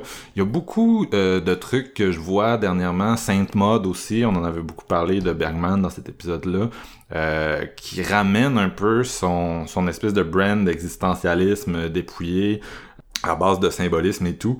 Puis j'ai l'impression que c'est ça, Mike nous propose un peu ça, mais que euh, c'est ça, c'est c'est un peu trop long, tu sais, c'est un peu, j'ai l'impression de, de, de, lire un peu le, le, le, livre New Age qui essaie de vulgariser un petit peu euh, ces concepts-là. Puis c'est pas inintéressant, c'est juste que ça m'a pas euh, passionné comme d'autres films que j'ai déjà vus sur le même sujet qui m'ont comme vraiment donné l'impression de de m'élever. Là, j'ai plus eu l'impression, c'est ça, j'ai vu quelqu'un qui strugglait avec sa foi puis qui a intégré ça dans de l'horreur que j'ai trouvé très bien exécuté, euh, qui maîtrise toujours très bien sa sa notion de, de mélodrame. Fait que j'ai beaucoup aimé ce que j'ai vu. C'est juste j'ai de la misère, tu sais, le, le quelqu'un me dit que c'est la meilleure série de Flanagan, j'ai de la misère à, à, à le comprendre euh, tu sais, je peux le comprendre, mais je comme je le partage pas, en gros. Euh, puis je sais plus où je m'en allais avec ça, les gars. mais euh, je sais pas si on l'a dit à date, mais c'est une série qui s'inscrit énormément dans l'héritage de Stephen King. Euh, Steven et moi, on en a parlé toute la semaine. Euh, Flanagan, qui est quand même très proche de King en général, l'a déjà adapté deux fois, je vous rappelle. Puis il y a eu d'autres projets d'adaptation qui se sont pas encore matérialisés. Euh, puis c'est probablement sincèrement, c'est probablement la meilleure personne qui a adapté King. Pas nécessairement qui a fait un film au niveau de Shining de Kubrick à, ce jour, mais euh, c'est la personne pour moi qui en respecte le plus l'esprit. C'est la personne que quand on regarde ses films ou ses séries maintenant, on a vraiment l'impression de retrouver euh, le, le, je ne sais quoi euh, que moi je ressentais adolescent en lisant du King. jeune ado, je me souviens quand j'étais j'étais tout jeune puis que moi, mes, mes débuts à, aller louer de l'horreur, c'était euh, rechercher des adaptations de Stephen King sur Copernic, l'ancêtre de Google, puis euh, essayer de les voir, tu sais, puis me dire ah ils ont, ils ont, adapté telle affaire, je veux le voir, je veux le voir, puis euh, de toujours regarder ça, mais jamais toujours sentir le décalage, tu sais, puis c'est pas nécessairement mauvais là qu'il y ait la patte d'un auteur, tu sais, qu'il y ait la patte de Kubrick sur Shining, qu'il y ait la patte de De Palma sur Carrie, je suis pas un puriste, mais j'ai jamais, tu sais j'ai jamais retrouvé 100% euh, King dans, dans, dans, dans, des films avant de voir Flanagan. Puis quand j'ai vu ce qu'il faisait, je me suis dit, hostie que mon, mon, mon moi de 12 ans aurait aimé ça, que ces trucs-là existent déjà, parce qu'il aurait vraiment trippé, il aurait vraiment eu l'impression que c'était euh, c'était quelqu'un qui avait vraiment une bonne compréhension de qu'est-ce qu'il fait du, du King. Puis euh, c'est ça, euh, de, de cette nouvelle série mélange beaucoup de d'influences de King. On pense énormément à Salem's Lot, on pense ben énormément à Revival, qui est un de ses gros hits récents. Si vous l'avez pas lu, euh, check it out. Mais c'est un, de ses romans récents qui a eu beaucoup de, qui a beaucoup, euh, avec une grosse finale, puis qui a beaucoup, euh, je pense, résonné avec les fans. Puis toute une série de d'autres euh, trucs qui nous font penser à d'autres romans de King. C'est comme si Flanagan avait improvisé un roman de King pour ensuite l'adapter puis que ce soit plus fidèle à l'esprit de c'est quoi Stephen King que n'importe quoi d'autre. C'est un peu comme la série Castle Rock là, sur Hulu, là, qui est un même espèce de traitement méta qui mélangeait les sources et les histoires de l'auteur. Euh, c'est là qu'on est un peu. Puis euh, j'ai trouvé vraiment trouvé ça intéressant dans cette optique-là. Moi, justement, l'espèce de vibe Salem's Lot, c'est vraiment venu me chercher par la nostalgie. Ah, puis je l'ai vraiment trouvé absolument réussi à ce niveau-là. J'avais l'impression de lire un roman de King euh, la nuit quand j'étais flow. fait que c'est vraiment venu, c'est vraiment venu me chercher, tu sais. Je voulais pas nommer euh, Salem Slot euh, tout de suite, mais ouais, moi, dès, dès, le premier épisode, c'est la vibe que j'ai eue, puis ça prenait pas plus pour me faire triper en partant, fait Puis, euh, tu sais, on avait fait un épisode sur Pet Cemetery il y a comme deux ans, je pense, quand le remake est sorti, en gros, puis on, on disait, tu sais, Pet Cemetery, c'est un peu ça, c'est un, traitement de la foi, puis le vieux monsieur qui, c'est le, le croyant fervent, le docteur, c'est le rationnel, puis la, la femme, elle commente les deux. elle a vécu l'expérience avec sa sœur. Ça l'a affecté sa notion de la foi. Euh, c'est un peu ça que Mike il fait. C'est du Pet Cemetery, mais euh, multiplié parce qu'il y a plus de personnages. Jeff a bien décrit tout à l'heure que ça représente euh, autant de perspectives sur la foi, l'existentialisme. Puis on confronte toutes ces perspectives-là jusqu'à la fin où en gros Mike Flanagan nous livre sa vision à lui mm. durant la finale. Euh, fait que moi j'ai c'est ça j'ai trouvé ça relativement intéressant mais il y a vraiment des moments que j'aurais restreint dans ça que ce soit les monologues du prêtre les longues conversations existentielles. Euh, je suis pas sûr que cette espèce d'ascétisme là de la mise en scène là, de deux gars assis sur une chaise dans une grande pièce le dallage à terre qui est blanc gris noir pour pousser un peu le, le Bergman l'espèce de décor dépouillé euh, puis euh, qui, qui se confrontent, puis comme Steven disait, c'est la caméra qui va lentement glisser sur les visages. Euh, j'ai pas trouvé que ces dialogues-là étaient nécessairement assez bien mis en scène pour m'intéresser. Euh, sincèrement, c'était une mise en scène qui m'a quand même déconcentré dans le sens que j'avais de la misère à rester euh, accroché comme j'aurais voulu être accroché durant les plages de dialogue. Ce que j'ai trouvé le fun par contre, c'est que euh, la deuxième moitié de la série, c'est moins comme ça. t'sais. Moi, c'était plus la première partie que j'étais comme ah, je sais pas. La deuxième partie, euh, quand l'élément surnaturel sort de plus en plus, euh, il y a plus une notion d'action, d'immédiateté. On confronte euh, euh, le- le- la matérialisation des thèmes qu'on avait abordés en, sur- en jasant sur des chaises. Euh, Puis là, ça devient beaucoup plus intéressant. Euh, donc, je suis vraiment parti de là sur une bonne note, notamment une finale qu'on n'abordera pas tout de suite, mais qui est euh, grandiose, puis qui est un des highlights de la filmographie de Mike jusqu'ici. Fait que non, c'est le fun, puis c'est ça, c'est sûr qu'en même temps, le cinéma d'horreur, il parle de foi, mais c'est rare qu'il en parle de façon euh, constructive, tu sais. C'est pas, je pense pas que c'est le, le véhicule idéal pour en parler de façon constructive, on s'entend. là. La personne pour moi qui a parlé de foi de la façon la plus intéressante, c'est William Friedkin avec The Exorcist. Euh, The Exorcist, c'est pas juste un, un, un grand film parce que c'est euh, il y a des têtes qui tournent puis des Your Mother Sucks Cocks in Hell puis des, du vomi de c'est parce que c'est un film qui est vraiment sincère dans son exploration de la foi. Encore un film qui en doit beaucoup à Bergman allant jusqu'à caster euh, Max von Sydow l'acteur fétiche de Bergman dans le rôle d'un des deux prêtres. Euh, puis tous les films qui sont passés après, ou pratiquement, ou les séries qui voulaient parler de foi, c'est parce que ça a souvent un take black metal de la foi c'est de la merde, la religion organisée c'est de la merde, qui est un take qui c'est relevant, on s'entend, la religion fait encore du dommage, mais il y a comme un moment donné où tu te dis, garde, euh, moi je vis au Québec, c'est une société euh, assez laïque, euh, je je m'en fous un peu de ce thème-là. Puis euh, le pire, c'est tu sais toute les- l'espèce de trend depuis les années 90 là, de films de, qui traitent de, de d'exorcisme, mais c'est genre euh, des prêtres sexy là avec euh, des muscles puis des guns puis t'es comme tabarnouche man, tu sais. Euh, on est loin de Friedkin, tu sais. Friedkin justement, c'est quelqu'un qui a rendu ce film-là fucking passionnant parce que le combat entre euh, les prêtres et le démon, c'est pas juste euh, c'est ça, c'est pas juste des effets spéciaux puis du cool puis des, des prêtres cool. Non man, c'est un prêtre qui est fucking torturé, euh, qui a perdu la foi, je vous le rappelle. Euh, c'est ça le thème de ce film là, puis qui va confronter euh, des tu sais, confronte les démons mais c'est un combat pour le pour son âme, c'est un combat pour tu sais c'est hyper existentialiste comme film, c'est vraiment intense et prenant. Puis j'ai pas vu grand chose qui, qui était aussi intéressant que ça. J'ai l'impression que Mike, c'est un de ceux qui a proposé le, un des trucs les plus intéressants pour moi sur la foi euh, dans le monde de l'horreur. Euh, il y a vraiment, il y a vraiment des réflexions, le fun quand même dans ce qu'il va offrir. Même si en même temps, c'est ça, son espèce de take sur euh, je, je renie le catholicisme. Encore là, tu sais, c'est probablement de quoi qui est plus relevant si tu vis aux États-Unis. Euh, Je pense qu'au Québec, on est vraiment une société distincte là-dedans parce qu'on est probablement la société la plus laïque dans le monde. On a rejeté le catholicisme avec euh, euh, pas avec violence là, parce qu'on est le Québec, mais comme il y a un moment donné où on s'est levé un matin puis on a décidé que plus personne était catholique. Euh, puis il y en a encore là, mais il y en a pratiquement plus. C'est vraiment plus dans l'espace public. Puis on est probablement la, la, la nation où c'est le plus le cas.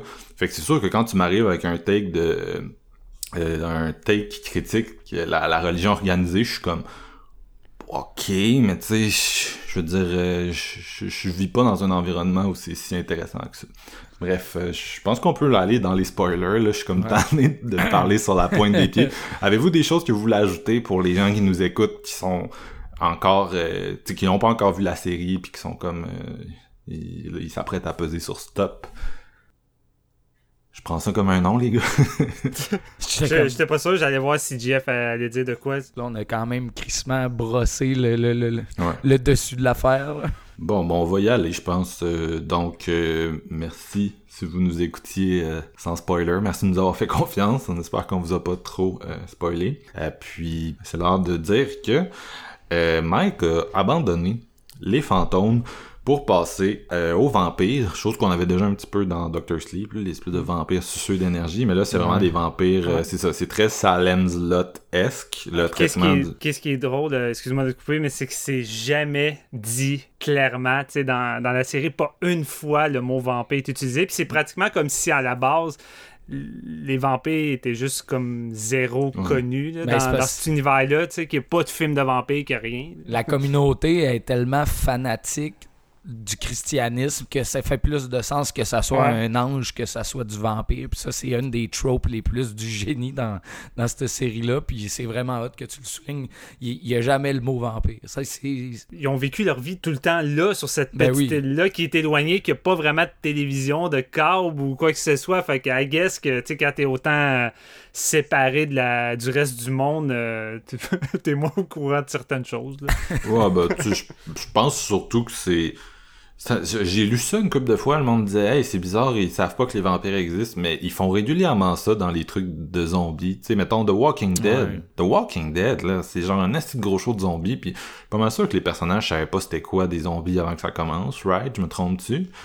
Fait que, tu sais, c'est... ils créent leur propre mythologie à partir Ouais. de ça, puis euh, c'est juste qu'ils l'avaient pas fait avant avec les vampires, mais c'est un peu la même chose, là, je veux dire, euh, écoute... Mais qu'est-ce qui euh, est intéressant ici, c'est qu'ils vont te présenter pratiquement comme un, un virus, tu sais, qui est dans le sang. Puis j'ai vraiment aimé un peu cette façon différente-là d'aborder le vampirisme. Euh, tu sais, t'as une longue séquence avec le, ma- le, le docteur puis tous Ben les oui. autres qui sont au courant de ça, tu sais, qui vont discuter un peu de qu'est-ce que ça pourrait être, puis la façon qu'ils pourraient s'en débarrasser. Puis j'étais comme, c'est quand même un take intéressant qu'on n'a pas souvent vu dans, dans, dans le film de vampire, puis vraiment juste de le traiter comme un, un, un virus qui est dans le sang et non... euh, J'avais vu ça, euh, le test que tu parles, l'espèce de scène où ils vont justement euh, montrer le, le sang au soleil. Je voyais ça un petit peu comme le, le test de The Thing, ouais. Ouais, J'étais ouais. genre, ah, man, c'est- je sais pas si c'est un clin d'œil, mais c'est vraiment hot que les trois personnages sont comme, ah, quand ils pognent en feu, là. Moi, je voyais ça, The Thing, euh, gros comme le bras, là. Puis tu sais, ils jouent beaucoup avec ça également. Je veux dire, la plupart des vampires dans ça, tu sais, ils vont dans l'église, les croix font, font rien. Euh, tu sais, tout ce qu'on connaît, tu sais, qu'on connaît de base, les, les, les, les stéréotypes de, de- Ouais. des codes de vampires ici sont pas tant sont pas tant présents en dehors du soleil, tu sais. Ça, les, c'est parce que les codes de vampires, tu sais, euh, moi, je suis un grand fan de, de trucs de vampires, puis chaque film en a des différents. là. Ouais. Non, des mais films de croix qui marchent pas, tu sais. euh, Dans Martin, si je me souviens bien, les croix marchent pas, tu sais, ça a commencé il y a longtemps. Euh, puis chaque film décide de son interprétation, parce qu'il y en a qui veulent vraiment moderniser la figure, il y en a qui veulent plus aller dans le vieux euh, récit euh, justement. Là, on est dans le catho, mais on n'est pas dans le... Ben, on, est pas dans, le vampires. puis on l'amène moderne aussi, parce que, tu sais, mettons, Ouais. comme on parlait, tu sais, le, le truc qui est qu'un genre de virus, c'est que plus que tu as de quantité de sang qui vient de l'ange euh, original, tu sais, plus que ton corps va assimiler les- les- les- l'espèce de puissance que ça l'ajoute, tu sais, le, le- Ouais. le truc de guérison, puis le, le fait que, bon, euh, le soleil te brûle, mais au départ, tu sais, les- petit peu par petit peu, quand tu vas boire un peu de sang à, l'é- à- à l'hôtel, à l'église, euh, justement, il n'y a pas d'effets secondaires tant que ça qui apparaissent, puis c'est au fil du temps, puis au fil du fait que t'en as, t'en as de plus en plus, tu sais, puis ça, j'aimais ça, parce que c'est comme, je pense que c'est propre à Midnight Mask, ce côté de vampire-là, et non du fait que aussitôt Ouais. que tu te fais comme Ouais. mordre, ben, la transformation se fait relativement rapidement. C'est vraiment pour critiquer la religion organisée, puis particulièrement le christianisme, qui est basé sur des rituels de consommer le sang de Jésus. Fait que tu ils ont- ils ont vra- il y a vraiment juste twisté euh, l'idée du sang de consommer le sang de Jésus pour que ça devienne justement un- une espèce de façon de fool les gens, puis comme vous avez dit de tu sais, je veux dire, c'est, c'est la source d'une série de miracles, mais c'est des miracles que finalement tu réalises qu'ils ont un prix, puis euh, que, que c'est, c'est, de l'enfiroiement, mais euh, Ouais. tu sais, je pense que c'est Mike, justement, dans son espèce de, de, de lettre d'opinion euh, éditoriale qu'il a publié cette semaine, qui disait que c'est ça, quand il était jeune, il avait demandé à, à ses parents, tu sais, si on consomme tout le sang du Christ, est-ce qu'on n'est pas tous des vampires, tu sais? Fait que Ouais. c'est- c'est vraiment Ah une ouais, espèce euh. d'idée un peu hors de la boîte, une métaphore hors de la boîte, mais tu sais, qui, qui, qui critique quand même bien euh, le, le, le catholicisme. Euh, puis euh, euh, sérieux, c'est ça. Fait que tu sais, le, le- ça commence vraiment comme Salem's Lot avec euh, la petite communauté insulaire, euh, le vampire qui arrive dans une grosse boîte, puis euh, qui se manifeste euh, tu sais vraiment euh, lentement là au départ tu vois ses yeux dans une coupe de scène vraiment efficace Euh, il apparaît à la fenêtre de d'une des euh, tu sais le Alex Esso qui est super grimé euh, en espèce de vieille madame puis tu c'est ça le voit apparaître à sa fenêtre puis euh, euh, bien sûr, le, le prêtre vient chez lui là, pour lui la faire boire euh, le, le sang euh, du vampire, placement à rajeunir. Euh, c'est un des miracles euh, qui, qui se produit dans la série. Puis là, c'est ça, graduellement, euh, il va arriver un espèce de moment où toute la ville se fait vampiriser dans le dernier épisode. Puis euh, ça aussi, ça rappelle beaucoup Salem's Lot. Puis un peu comme dans Salem's Lot, et là, t'as un groupe de, de personnages, une espèce de squad là, qui essaie de résister à, à ce bordel-là. quand ils sont enfermés dans les maisons pis tout ça puis là genre à un moment donné t'es comme tu peux plus sortir tu sais juste qu'est-ce qu'il va en faire avec ça pour genre contrer les vampires euh, pour clore la série moi je trouve que c'est vraiment Mm. du génie il y a plus de toit fait que genre rendu au matin le vent c'est comme ouais ben bonne chance il y a plus de bateau il y a plus de toit Ouais, ton arche de Noé euh, vient de partir. là. ouais c'est ça Ah ouais, quand ils calissent le feu dans l'église j'étais genre ok man, ça va mal finir pour eux là J'ai même pensé à 30 Days of Night avec la Ouais. scène où... Ouais, moi toi aussi, moi aussi. Parce que c'est ça l'affaire, c'est que tu sais, quand les vampires apparaissent, euh, si vous nous écoutez encore et vous avez pas vu la série, ce n'est pas euh, traité d'une façon où ça devient une série B euh, de, de survie. C'est vraiment chaque personnage réagit au vampirisme par euh, la façon dont on nous l'a introduit jusque-là, c'est-à-dire par sa foi. Euh, puis comme vous avez dit, le... c'est Riley, le gars principal? Je- Ouais, je- ouais, je- Riley. on dirait que j'ai peur de me tromper, je m'excuse. non c'est Euh, Non, c'est Riley. ouais. On a Riley puis on a Joe euh, qui sont importants en particulier dans la première partie du show. Euh, comme Jeff t'a dit tantôt, Joe c'est ce que Riley va devenir. Joe Ouais. c'est le futur de Riley sur cette île-là. Euh, c'est-à-dire un gars qui vit dans le remords puis qui, qui a de l'alcoolisme puis euh, Joe essaie de se battre puis euh, Riley essaie de se battre puis de pas devenir Joe. c'est ça Puis euh, c'est ça, fait que Riley, c'est quelqu'un qui il va beaucoup, beaucoup, beaucoup, beaucoup nous livrer sa vision de, de l'existentialisme, puis éventuellement, euh, il va faire cette espèce de choix-là avant la finale. Ça, c'est, je pense, une des choses qui est beau de la série, c'est de le, de le tuer. Quoique le, le personnage est, vu sa première scène, il nous est jamais 100% sympathique. Il est, je pense, un personnage qu'on... Tu parles de Riley ou de Joe? Riley, excuse. Ouais. Il est tellement très renfermé au début, Riley. Fait que, tu sais. euh, Mais tu sais, je veux dire, c'est un gars qui a conduit chaud puis qui a tué quelqu'un puis qui a Ouais. fait de la prison. C'est un puis C'est le même qu'on nous l'introduit. T'sais. Fait que, tu sais, ouais, ouais. Littéralement, il y a un personnage qui dit ce qu'on pense toutes de de, de ça, c'est-à-dire, tu sais, puis qui va comme détruire un peu son espèce de foi aveugle de jeunesse, c'est-à-dire qu'il dit, tu sais, si Dieu est là, pourquoi euh, elle est morte puis toi t'es t'es là, Ouais. ben correct, couvert de d'égratignures, tu sais. En, en partant, ce personnage qui nous est antipathique, tu puis euh, on, on, on le suit à travers ça. je pense que c'est quelque chose qui est quand même très contrôlé de la part de, de Mike. C'est un personnage auquel on connecte différemment là, de son juste de son protagoniste habituel de ses autres films, tu parce qu'il est plus, il est plus nuancé, il est moins, euh, il nous est plus antipathique.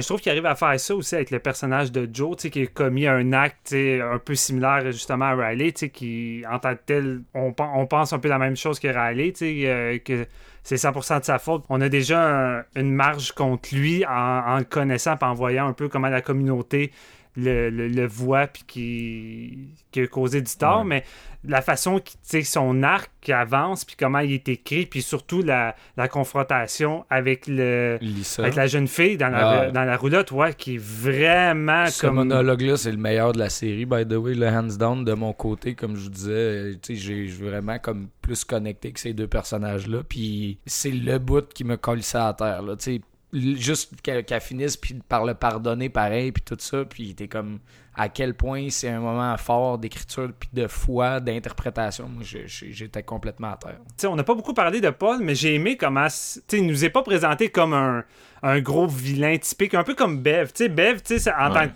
tel, Ben, dans une autre production, ça aurait été le, le genre de, de prêtre typique qu'on aurait eu, mais Paul est quelqu'un de beaucoup plus euh, nuancé, puis beaucoup plus charismatique, puis tu arrives, Mm. tu sais, à, à le trouver sympathique, puis à avoir un certain attachement vers ce personnage-là. Puis c'est pour ça, je pense. Ben, de, premièrement, je pense que tu pas le choix d'écrire un personnage de ce calibre-là qui va nous déferler un paquet de monologues vraiment longs sur la religion, tu sais, que t'as pas le choix d'avoir un personnage qui, qui de base, t'arrives un peu à, connecter puis à vouloir comme passer du temps avec lui, que nous crée un personnage anti- antipathique qui va nous déplairer plein de, dialogues ainsi, puis que tu sois juste comme écœuré. Ouais, non, ben, C'est sûr que le prêtre est. Tu sais, au début, le focus euh, du, du, de l'aspect louche et surnaturel est sur lui, mais c'est ça. C'est comme. Il y a deux méchants clairs là-dedans, pis c'est euh, Bev, puis euh, le, le- la créature. D'ailleurs, Ouais. euh, quel money shot quand la créature euh, rentre dans l'église, là. C'est. Sérieux, Ah, c'est écœurant. un des meilleurs, une des meilleures scènes de l'année, tant qu'à moi, là. J'étais, j'étais vraiment jaw drop sur. C'était, super black metal avec la métaphore un peu euh, limpide, là, comme c'est souvent le cas avec Mike, tu sais, mais j'étais comme, ah, ah, tu sais, euh, A, plus, A plus pour la présentation, mon Mike, là. toutes ces personnes-là qui voient un ange pour la première fois doivent pas justement ressentir l'effet escompté en voyant un ange. tu sais, c'est vraiment pas la vision. Puis, Tu sais, c'est ça que Mike disait à un moment donné, j'avais vu euh, justement récemment dans l'interview. tu sais, Il disait chaque fois que Dieu a besoin de faire euh, quelque chose de un acte horrible à quelqu'un, tu sais, dans la Bible, ben, il envoie tout le temps un ange. Puis il est comme voulez-vous vraiment rencontrer une créature comme celle-ci? Tu sais, imaginez Eh à quoi ça doit ressembler. Puis je pense qu'il arrive à capter exactement cette, cette image-là, puis notamment avec cette séquence-là qui est vraiment incroyable. Ou même la séquence de la, de la grotte quand le père Paul rencontre finalement cet ange-là pour la première fois, qui est une scène vraiment terrifiante et euh, envoûtante à la fois. tu sais. C'est sûr que, euh, un des éléments qui est intéressant, même si euh, Beverly, euh, Bev est super caricatural, euh, justement, Ouais. vous parliez de, de Mist, mais ça fait beaucoup penser à, à la méchante dans The Mist, là, qui, de- qui euh, se met à dominer l'épicerie par ses croyances euh, religieuses, puis euh, ça, ça, ça, ça de plus en plus euh, mal. Euh, c'est un peu pareil ici, mais c'est sûr que c'est ça. Ce qui est intéressant, c'est que toute cette espèce de radicalisation-là qui se passe, je pense qu'on la reconnaît un petit peu dernièrement là, dans ce qui nous entoure. C'est quand même c'est quand même un des, des, des récits qui, par sa longueur, a vraiment la chance d'aborder toute la notion de communauté, qui est d'ailleurs centrale à l'œuvre de King. Euh, King est, il est fait pour des séries euh, télé dans la- avec plusieurs de ses récits, là, justement parce que euh, tu peux pas présenter un village euh, tu sais, à la Salem's Lot ou euh, dans Salem's Lot, t'as le gars qui arrive puis il reste à l'auberge, il rencontre telle personne, il rencontre telle personne, puis à la- à- quand t'arrives vers la fin, tu t'en connais une gang. Là. Stephen King il même, là, il t'écrit, euh, t'écris des vieux monsieur avec des problèmes de cœur qui fument des clubs sur le perron, puis il t'écrit, tu sais, puis il, y en a, il y en a plein du monde, puis c'est un peu ça que je chantais avec Mike, c'est que tu sais, t'as comme une couple de personnages principaux, une couple de personnages secondaires avec de l'importance, puis une couple de personnages secondaires qu'on s'en crisse, mais qui ont quand même une, une scène ou deux, tu sais, fait que ça fait que finalement t'as vraiment un portrait de communauté qui est vibrant.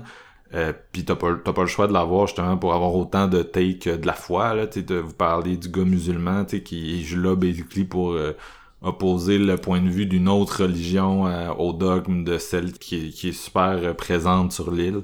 Il y a vraiment une évolution psychologique avec justement le shérif. Tu sais, au début, ils sont avant la tempête, je pense que c'est dans, dans le premier épisode.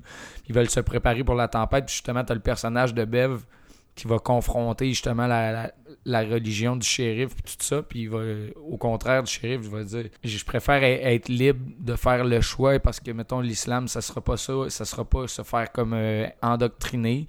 Puis au dernier épisode, c'est-tu le dernier ou l'avant-dernier, où ce que justement son fils euh, va se transformer, puis tout ça, puis Le il- dernier. le dernier, bon, c'est ça, c'est quand le, le- son garçon veut faire le choix de peut-être euh, d'aller de l'avant dans l'église, il, pète une coche, tu sais.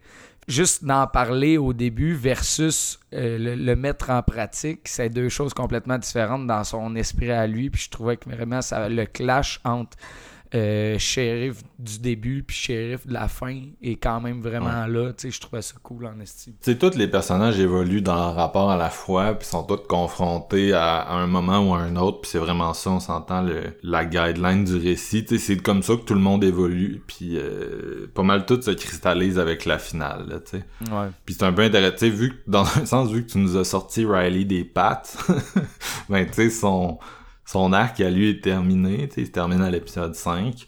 Euh, puis après ça, il reste les autres personnages, tu sais, qui étaient tous beaucoup plus secondaires, mais ça devient un peu le, le- ça devient un peu eux, là, le, le, le focus, là. Fait que, focus. tout le monde a son moment à cette fina- durant cette finale-là pour cette raison-là.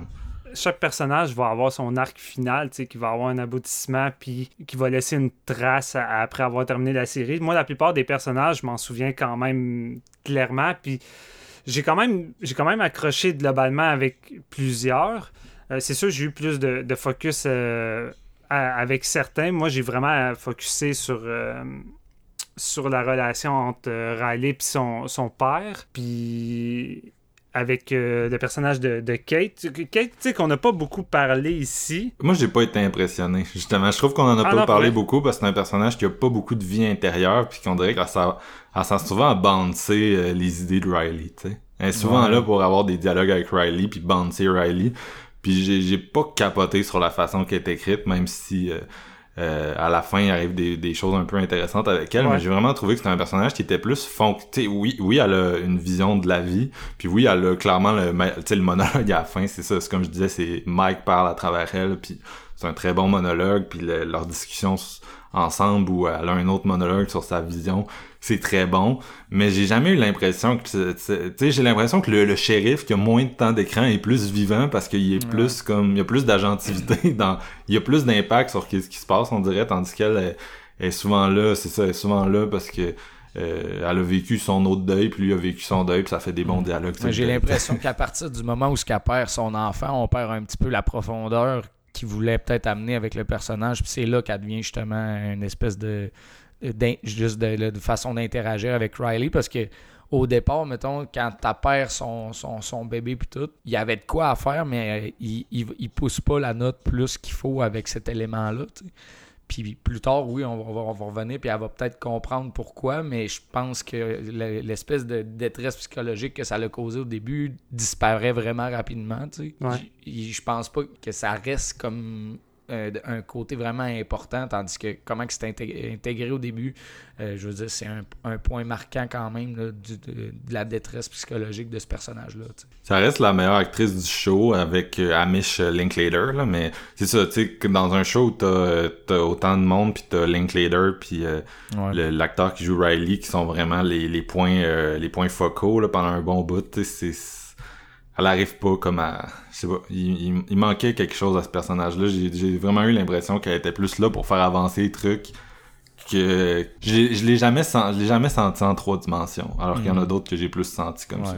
Un des arcs narratifs qui est crissement intéressant, c'est le, le, euh, le personnage de Sarah, là, le- la docteure, honnêtement, de où ce que où ce que ça s'en va avec ça, puis l'espèce de twist de la finale qu'on n'a pas vraiment abordé. euh, c'est dans les deux derniers épisodes, mais reste que justement, elle, a envie, en esti, justement, avec le, comme la, guérison de sa mère euh, qui, qui, qui redevient jeune, puis tout ça, puis l'espèce de twist qui la, qui, qui la, lie avec le, Father Paul. Moi, je trouvais ça vraiment intéressant, comment qu'on voyait ce personnage-là sur cet épisode-là. J'ai- C'est un de mes euh, personnages favoris. Là. Euh, moi, c'en est un, une autre que... Excusez les gars. Finalement, je vais être le petit négatif ici. Non, mais... tu sais, je comprends, tu sais, son arc à elle, c'est ça, c'est pas mal, euh, bon, un, médecin euh, dans la communauté, euh, fait que tout ce qui est lié à la médecine, tu sais, c'est encore là, c'est plus une, c'est plus fonctionnel du scénario, euh, d'être la scientifique, de faire avancer, puis elle, c'est sûr que son, son arc, une- finalement, c'est que, comme elle disait, elle s'est jamais, elle a jamais senti qu'elle appartenait à cette communauté-là, elle a Mm. jamais senti, elle a toujours senti le poids du jugement parce qu'elle est homosexuelle, puis le twist, c'est, ben, en fait, tu faisais partie de la famille tout ce temps-là, tu sais. Ouais, c'est ça. Euh, je, on dirait que c'est, pas non plus celui que j'ai trouvé le plus intéressant, là. Mais c'est, ça. C'est pour ça que c'est, c'est, un- c'est une, une série où j'ai l'impression qu'il y a des trucs qui sont comme too much, puis il y a des trucs qui sont comme pas assez, puis que ça... Je suis désolé, Mike, là, mais tu sais, son passion project, il y a, pas eu assez de garde-fous. Moi, c'est un peu ça mon opinion, finalement. C'est Ouais. c'est pas ce que Mike a proposé de mieux. Tu sais, mettons, un Hill House, c'était beaucoup plus, pour moi, euh, abouti, même si finalement c'était peut-être moins personnel de, si on l'écoute. Euh, tandis que celui-là, tu sais, des fois, j'ai l'impression que euh, il y a, ça aurait eu, je me semble que je l'aurais réédité une couple de fois de plus, là. Ouais, ouais, ouais. Mais c'est juste moi, là. C'est ça. Il y a des personnages qui m'ont semblé un petit peu plus dans la caricature, alors qu'il y en a d'autres que ça, ça devient pratiquement preachy, euh, le, le- comment c'est présenté par bout, là.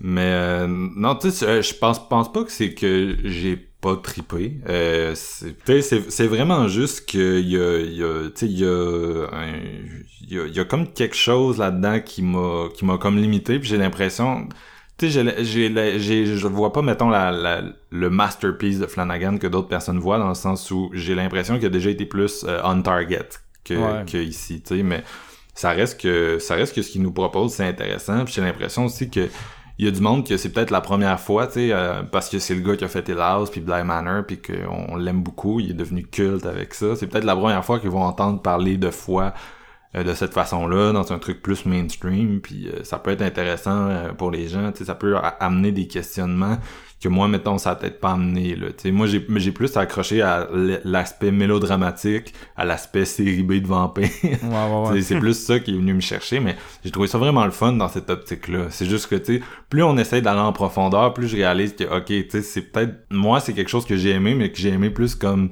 le film d'horreur de la semaine, vous comprenez, que comme, euh, tu sais, comme on aime euh, un Halloween Kills, là, tu sais, tandis que, tu sais, tout ce qui est euh, réflexion, tu sais, je suis sorti de, de ce show-là, puis il- il- ça avait strictement rien comme changé dans ma vision de l'existence, Ouais. dans mes croyances, tu sais. Tandis que, mettons, moi, si je prends où c'est que je suis parti, puis comment que, tu sais, ça m'a fait évoluer au travers de Midnight Mass, quand je disais que, je l'ai pas tout sink in, mais la, revisite est de mise, puis je pense Ouais. que, je vais comme plus l'apprécier sur un deuxième visionnement tellement c'était chargé, mais les thèmes m'ont vraiment rejoint, puis les personnages aussi, je veux... Je veux essayer de. J'aimerais ça revivre autre chose avec eux, sais les retrouver dans d'autres trucs, mais la seule façon d'être avec eux, c'est de, de repasser au travers de la série. Fait que je pense que c'est la, c'est la meilleure façon, puis la seule en même temps.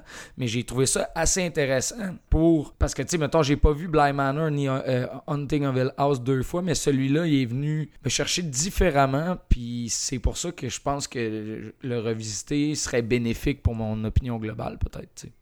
C'est sûr aussi que euh, la, tu sais, en, les, en leur voyant, en sachant où ça s'en va, tu vas sûrement avoir un éclairage nouveau sur les personnages. Tu, comprends tout mieux c'est qui, tu sais, puis c'est sûr que tu vas peut-être voir euh, certains trucs qu'on on voyait pas au, au premier abord parce que on n'anticipait pas. Tu sais, c'est comme je dis, le, le prêtre au début, tu le regardes tellement, genre, tu sais, tu le sais que c'est une série d'horreur, tu le sais, genre, qu'il arrive Ouais. de nulle part avec une grosse boîte, tu le sais, là, qui C'est ça. il est comme un agent du, du, du, du, du noir, clergé. du mal, du chaos. Fait Parce que tu sais, il y, a- y y des moments, ça a l'air, moi je lisais sur le côté, mettons, un peu, euh, tout ce qui est le côté Easter egg, puis il- name dropait des, des moments au, au début de la série où ça te donnait des pistes, justement, pour savoir que le, le- le père, c'est le- c'est Monseigneur Pruitt. Mhm. Quand il rencontre la première fois la mère de Sarah, qui est ultra vieille, puis, tu sais, lui, il- dans le fond, il va lui donner la messe à la maison parce qu'elle est plus capable de se rendre à, l'église, puis il est Ouais. plus capable de sortir. Puis la première fois qu'elle le voit, elle l'appelle John, puis tu sais, Ouais. mais tu Puis comprends il pas blâme ça ce sur son. Alzheimer. Ouais, c'est ça. Puis il est comme, non, non, c'est, c'est, je suis, mon, mon Father Paul, blablabla, puis il se présente, tu sais. Puis là, tu, toi, ça te passe du pied par-dessus la tête. T'es comme, c'est qui John? Moi, je me suis pas posé la question, puis peut-être, j'ai pas une énorme euh, mémoire à ce point-là. Tu sais, comme j'entends un nom, puis je vais m'en rappeler jusqu'à l'épisode 7, là, je veux dire. Ouais, c'est ça, moi Surtout non plus. quand tu dévores, euh, quand tu dévores, tu sais, la série, je l'ai écouté, écoute, euh, les trois premiers épisodes dans le vendredi, puis je me suis tapé les quatre derniers dans la même journée. Fait à un moment donné, quand je te dis que c'était chargé, puis que j'avais la misère à tout genre assimiler, c'est une série, mettons, là, que tu devrais écouter comme presque un épisode par jour, puis laisser comme ça t'imprégner pour être prêt pour le deuxième.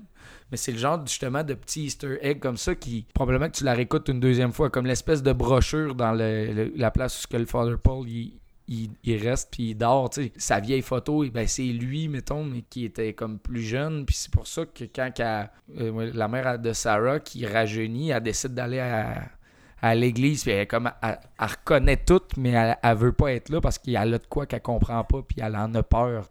moi, j'aime vraiment beaucoup euh, comment ça se développe de cette façon-là. Parce que le deuxième visionnement que je parle depuis le début de l'épisode, je pense qu'il est vraiment plus payant pour tout, tout, tout mettre Ouais. les, les casse-têtes en place. tu sais. C'est aussi que la figure du prêtre, à un moment donné, tu comprends que c'est ça, c'est, c'est quelqu'un qui veut pas nécessairement le mal, tu sais, il prêche, il, tu sais, il prêche pour une entité démoniaque, fait que c'est tel que tel, mais tu sais, c'est, c'est ça, c'est quand même quelqu'un qui veut le bien, euh, mais qui va, il va comme colporter cette espèce de mensonge-là, puis en tout cas, qu'il y a encore de l'humanité au travers de lui euh, jusqu'à tu sais, jusqu'au jusqu'au dernier moment. Puis il, y a- il est capable de, de se garder à ça. tu sais, Il, veut même pas se nourrir de, de sang humain. C'est pour ça qu'il a de la misère puis qu'il est malade.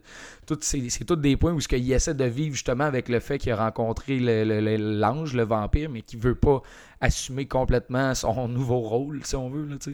Moi, je Non, c'est ça. c'est c'est un peu la figure la plus complexe pour moi du show. Puis tu sais, c'est clair que si je la, le réécoute, je, ah, je sais pas si je vais le réécouter, mais si je le réécoutais, euh, ce serait, tu sais, ça serait beaucoup en, tu sais, pour euh, revoir ce personnage-là, Ouais. puis revoir, c'est comme tu dis, c'est que tu sais, euh, tu comprends pas pourquoi il est malade. Tu sais, c'est vraiment, euh, tu sais, tu le vois arriver puis tu comprends pas que c'est, euh, c'est, c'est un gars qui connaît cette communauté-là depuis toujours puis qui revient ça. comme jeune, mais tu sais, qui essaie comme d'amener un nouveau message, mais en même temps, c'est la même personne, puis il connaît tout ce monde-là euh, Exact. intimement, genre.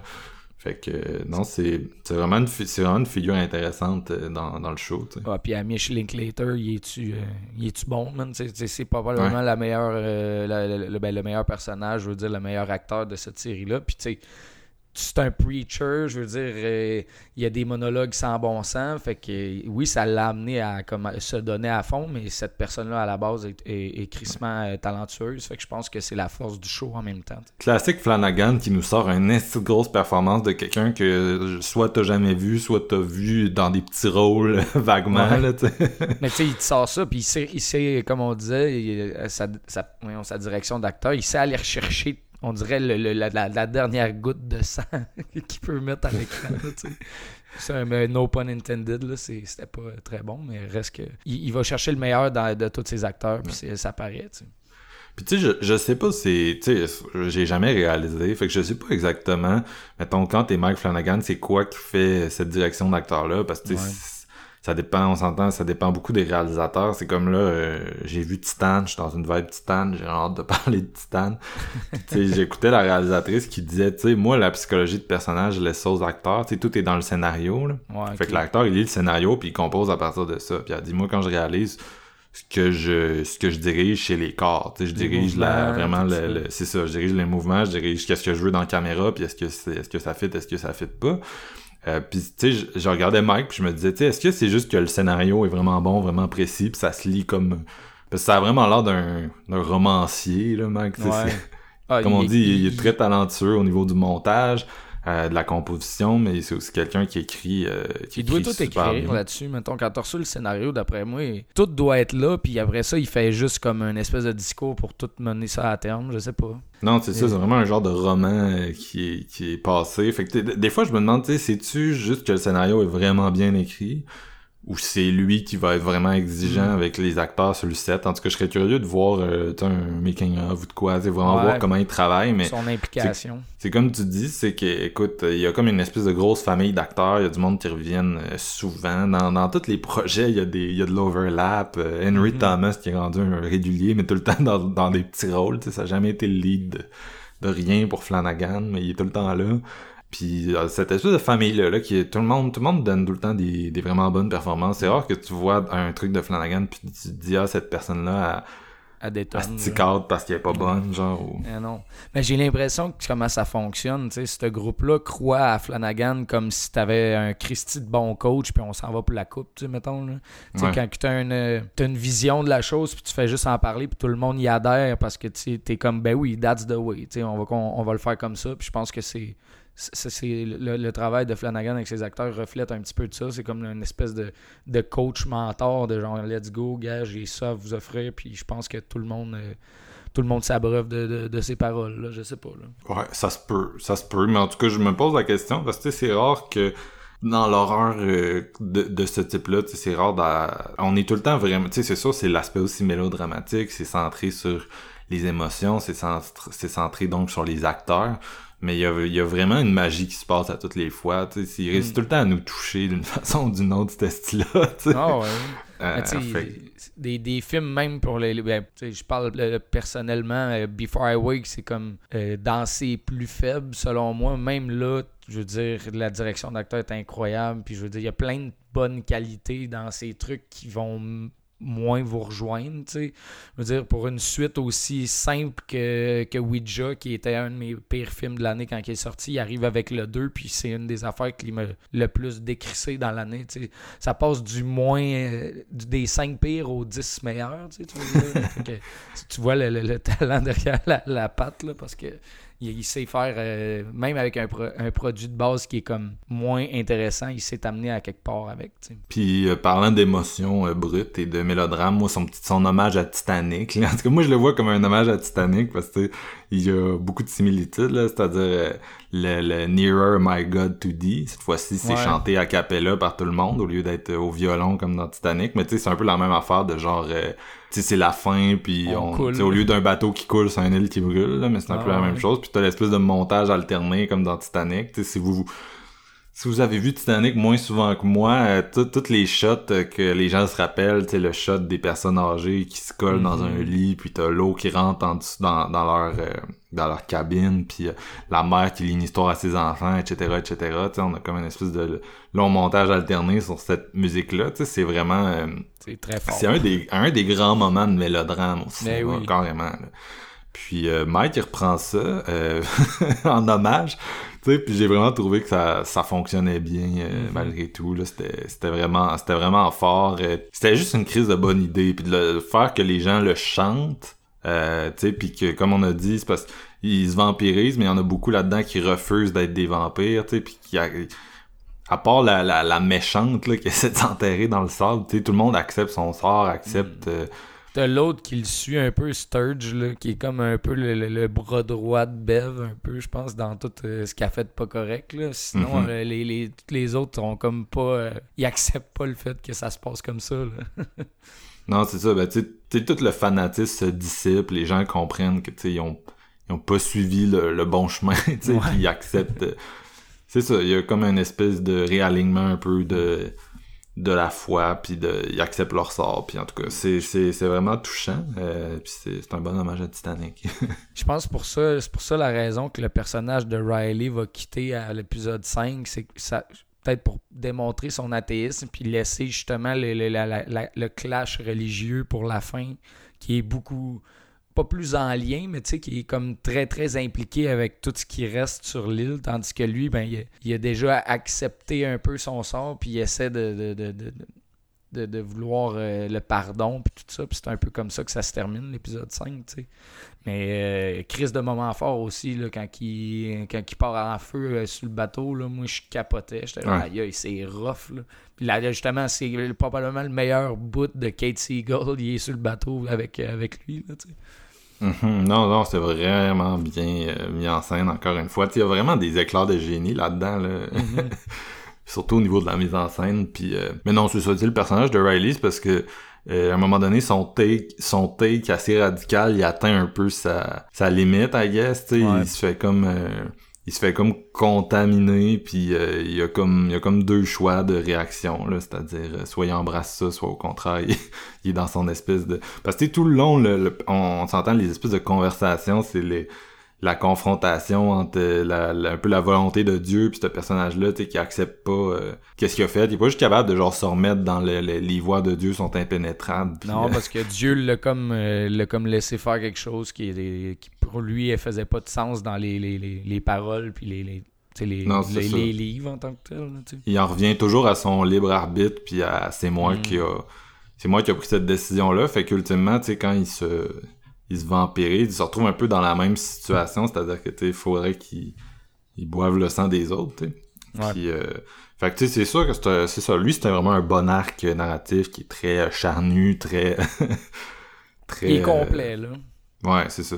Puis euh, c'est c'est juste, euh, on s'attend juste pas à ce que ça se finisse aussi, euh, av- avant que avant que la série finisse son cours. Non, c'est ça. Mais c'est intéressant. Puis t'sais, ultimement, il, c'est ça, il, il véhicule un peu son espèce de, de t'sais, il donne quelque chose en se sacrifiant. C'est ça l'affaire, c'est que ça devient une espèce de, de mythe, un mythe dans le mythe. Mhm. Euh, ça devient une espèce de sacrifice euh, euh, qui nous rappelle celui de Jésus, on s'entend, Ouais. puis c'est, c'est voulu. Euh, puis qui va nourrir les personnages euh, une, une- des personnages à faire autrement puis ultimement ils vont comme suivre son sa voix qui est comme une voix on s'entend qui sort de la religion organisée puis qui est la, la voie de la bonne chose. Ouais. c'est sûr que c'est un. C'est ça. C'est comme je disais au début, c'est que c'est un, c'est un take que tu te dis. Ça va un peu de soi en même temps. C'est bon parce que ça va dans l'émotion, puis c'est super touchant, puis euh, rendu là, t'es avec les personnages. Puis ça, c'est c'est la magie du cinéma, c'est que quand t'es avec les personnages de même, Ça que tu fonctionne. connectes avec eux, ben, tu t'es capable de les suivre un peu n'importe où. Ouais, exact. Il y a tellement une couple de, de moments de violence qui sont à la fois comme malaisants. là. Le, le- le moment que Joe tombe, se cogne la tête, qui est comme en état de choc, en tremblant, puis t'as juste Paul qui s'avance, puis qui est comme je m'excuse, ça va bien aller, puis qui commence comme à, à se crisser le sang dans la gueule, puis après il siphonne la tête de Ouais. dos pendant que le cadavre continue d'être en convulsion. J'étais comme OK, je fais le pas bien. Surtout après, après la conversation dans le caravane, j'étais comme je fais le pas bien. parce que, toute la violence joue à, à ça, ça aurait été intéressant en plus comme point dans l'épisode, mais toute la, toute la violence joue sur l'ambiguïté entre le fait qu'ils pensent faire la bonne chose puis le fait que c'est genre fucking Ben, c'est ça. trash. C'est la même affaire quand ils font, ils pullent un, un West, là, genre ils se suicident tout euh, au petit jus, là, Ouais. dans l'église. Ben, la séquence de l'église avec les verres, c'est ça. là. Ouais. C'est- une reprise de cet événement-là. Mais la progression de ce bordel dans l'église, c'est du bonbon horrifique. Là, je veux Ouais. dire, il est là à faire son speech, il, présente, il amène sa première, sa première brebis. Puis comme vous allez voir, vous allez revenir après ça. C'est juste un court moment, tu sais. Puis après ça, c'est la vie éternelle. Puis on va se rejoindre. Le gars, il bouille son produit. Mon gars, il vomit du rose, de la mousse. Il a l'air de souffrir comme le calice. T'as les petits-enfants avec les parents qui regardent ça, puis après ça, t'as les parents qui regardent les enfants, puis c'est comme bois, bois, on va boire en même temps, ça va bien aller, mais Asti que ça avait en bordel, ça vomit partout, l'autre Ah, s'attaque. ouais, les... Ouais. J'étais en train de souper quand que ça, ça a parti. man. Puis T'as juste, tu sais, t'as juste l'ange qui est au bout, qui est là en train de regarder satisfait, là, mon gars, là, puis t'es comme, wow, ok, c'est c'est génial, c'est Ouais, génial. là. Drink the Kool-Aid. L'ange, il de est là, il, il pogne du monde pour se, se, no- se nourrir ou les transformer, mais sinon, il est quand même là, puis il chill, genre, il regarde comme le prêtre faire, mais tu sais, il n'y a pas de l'air d'une d'une menace à proprement dit, genre, Ouais. trois quarts du temps. Il me faisait penser à ce que Ridley Scott a pull dans Prometheus, là, les Exact. genres d'engineer. Ouais. Tu sais, il, utilise, il utilise la religion comme son arme. là. Tu sais, C'est c'est en doute un des meilleurs moyens pour un vampire de passer cognito puis de survivre euh, dans un monde moderne. C'est tu sais, de se faire passer pour un ange puis d'incruster les, les communautés qui sont très axées sur la religion pour Mm. aller chercher des, des brebis, si on veut, ou peu importe. Là. Puis, tu sais, il n'est pas tant là, tu sais, il fait pas tant d'attaques, à part peut-être un ou deux, mais tu as tout le temps sa présence qui plane, tu sais. C'est ça qui est fou, tu sais. Mike, avec quelques petits plans, tu sais, de- de- d'arrière-plan de, son visage, de ses yeux, puis euh, de, de lui qui survole, la, la petite ville, tu as tout le temps une atmosphère de, il y a vraiment quelque chose, qui est tout le temps comme dans un rac- raccoin ou qui plane, euh, Ouais.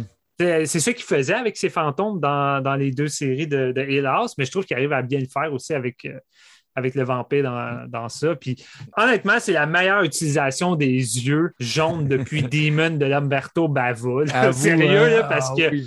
la, la finale, la finale où que tout le monde, tu sais, est pratiquement des vampires, puis t'as juste des raccoins puis des yeux jaunes un peu partout Ouais. quand les personnages essaient de se sauver. C'est effrayant puis cauchemardesque au bout. Là. Puis tu sais, Mike l'utilise depuis l'épisode 1. Le, cet, cet aspect-là, il commence avec les chats, mais tu sais, même les chats, c'est creepy avec ça. Puis à un moment donné, j'étais comme Chris, t'es-tu en train de me faire Sleepwalker? Puis dans le fond, c'est des, des hommes chats? Euh, euh, peut- Peut-être qu'il est en train de caler son prochain, là, tu sais, Stephen Peut-être. c'est lui qui a écrit Sleepwalker. Ben oui, hein. Ben, c'est ça, c'est ça. Imagine un ça, Sleepwalker fait par Mike Flanagan, oh my god. Ben, je veux un Sleepwalker euh, Ouais. fait par Mike Flanagan. Ça serait un des rares qui pourrait arriver à le traiter avec un minimum de sérieux et de compétence. Chris, les gars, euh, je, je me sens mal. là. Je- on on calisse tout ça dans l'épisode.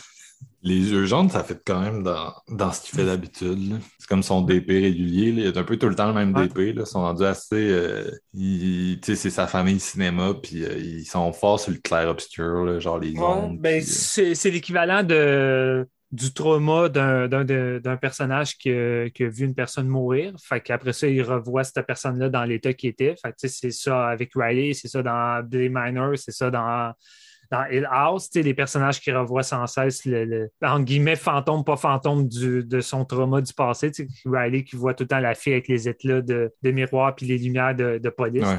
Mhm. Sais, C'est récurrent, mais on est rendu au troisième, puis ça fonctionne encore en ouais, man, C'est ça l'affaire.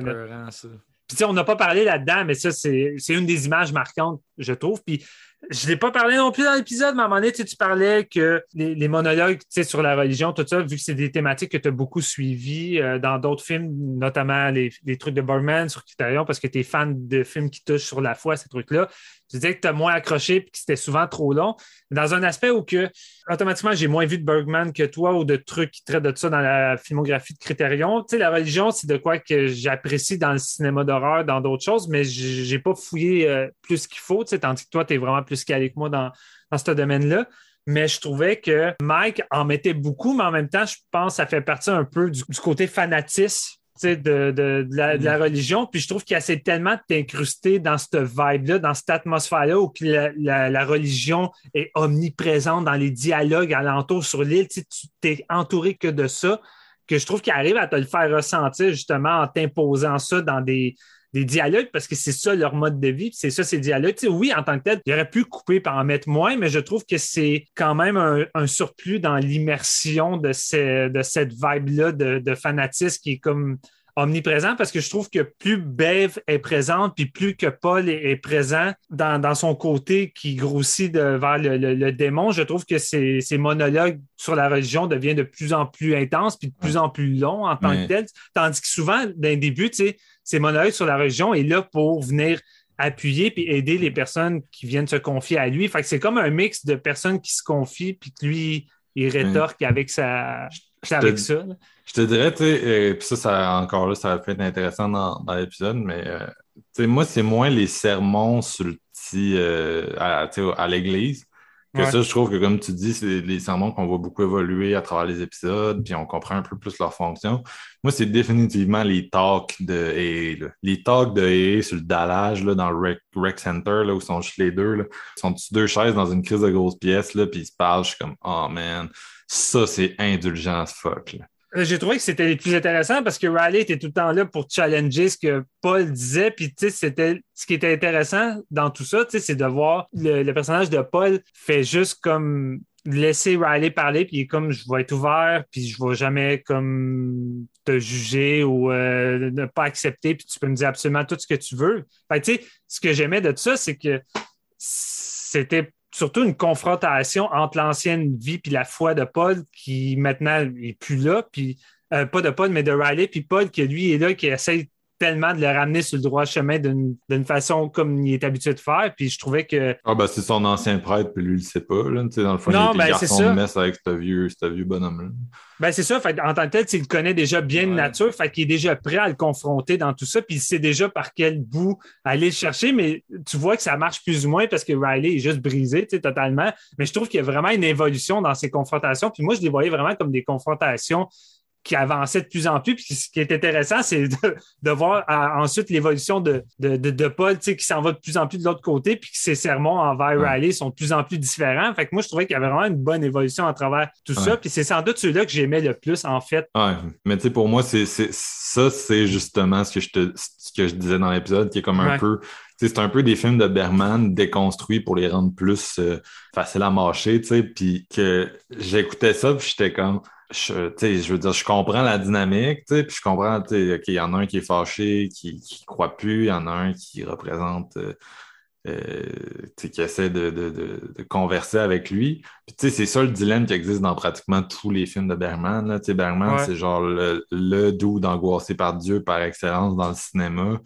Euh, fait que c'est c'est tout le temps ça dans ses films, mais je trouvais que ça, c'était comme la version, tu sais, euh, plus cheap. C'est pour ça que ça m'a pas rejoint. Ouais. Puis ultimement, on s'entend. Quand c'est un défaut par comparaison, des fois, c'est comme c'est difficile de dire qu'est-ce qui exactement m'a pas convaincu. Mais tu sais, je sentirais que c'était le genre de truc que je les écoutais parler, puis j'étais comme. Je sais pas, je trouvais que les dialogues étaient longs pour finalement dire peu. Alors que tu sais, sais, c'est un gars qui faisait, on s'entend des films de 80-90 minutes. Puis pour moi, il était, il était capable par la mise en scène de, de dire beaucoup plus.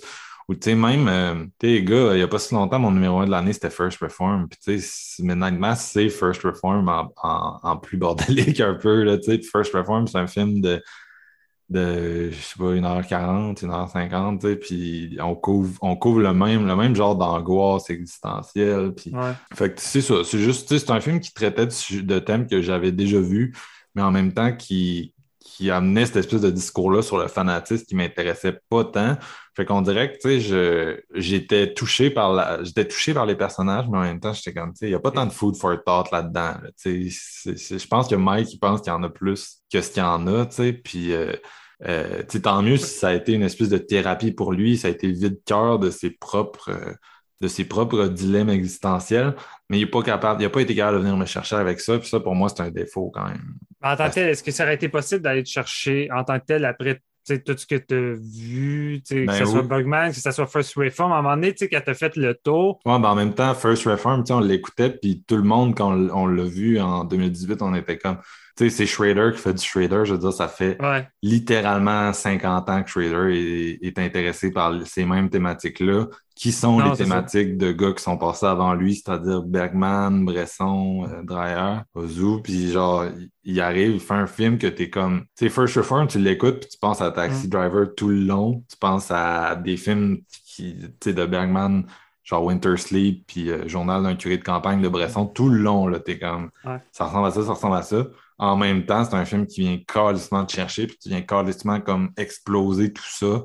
Fait que, tu sais, c'est un peu ça que j'aurais, j'aurais espéré de Midnight Mass, ça aurait été comme de, tu sais, qu'ils viennent me proposer un take nouveau, tandis que là, j'ai plus l'impression que c'était comme existentialiste 101, je sais pas comment décrire ça, mais j'ai eu l'impression que tu étais comme dans le cours d'intro à l'Uni, alors que moi, j'ai déjà fini le, j'ai déjà fini le programme du bac, tu sais.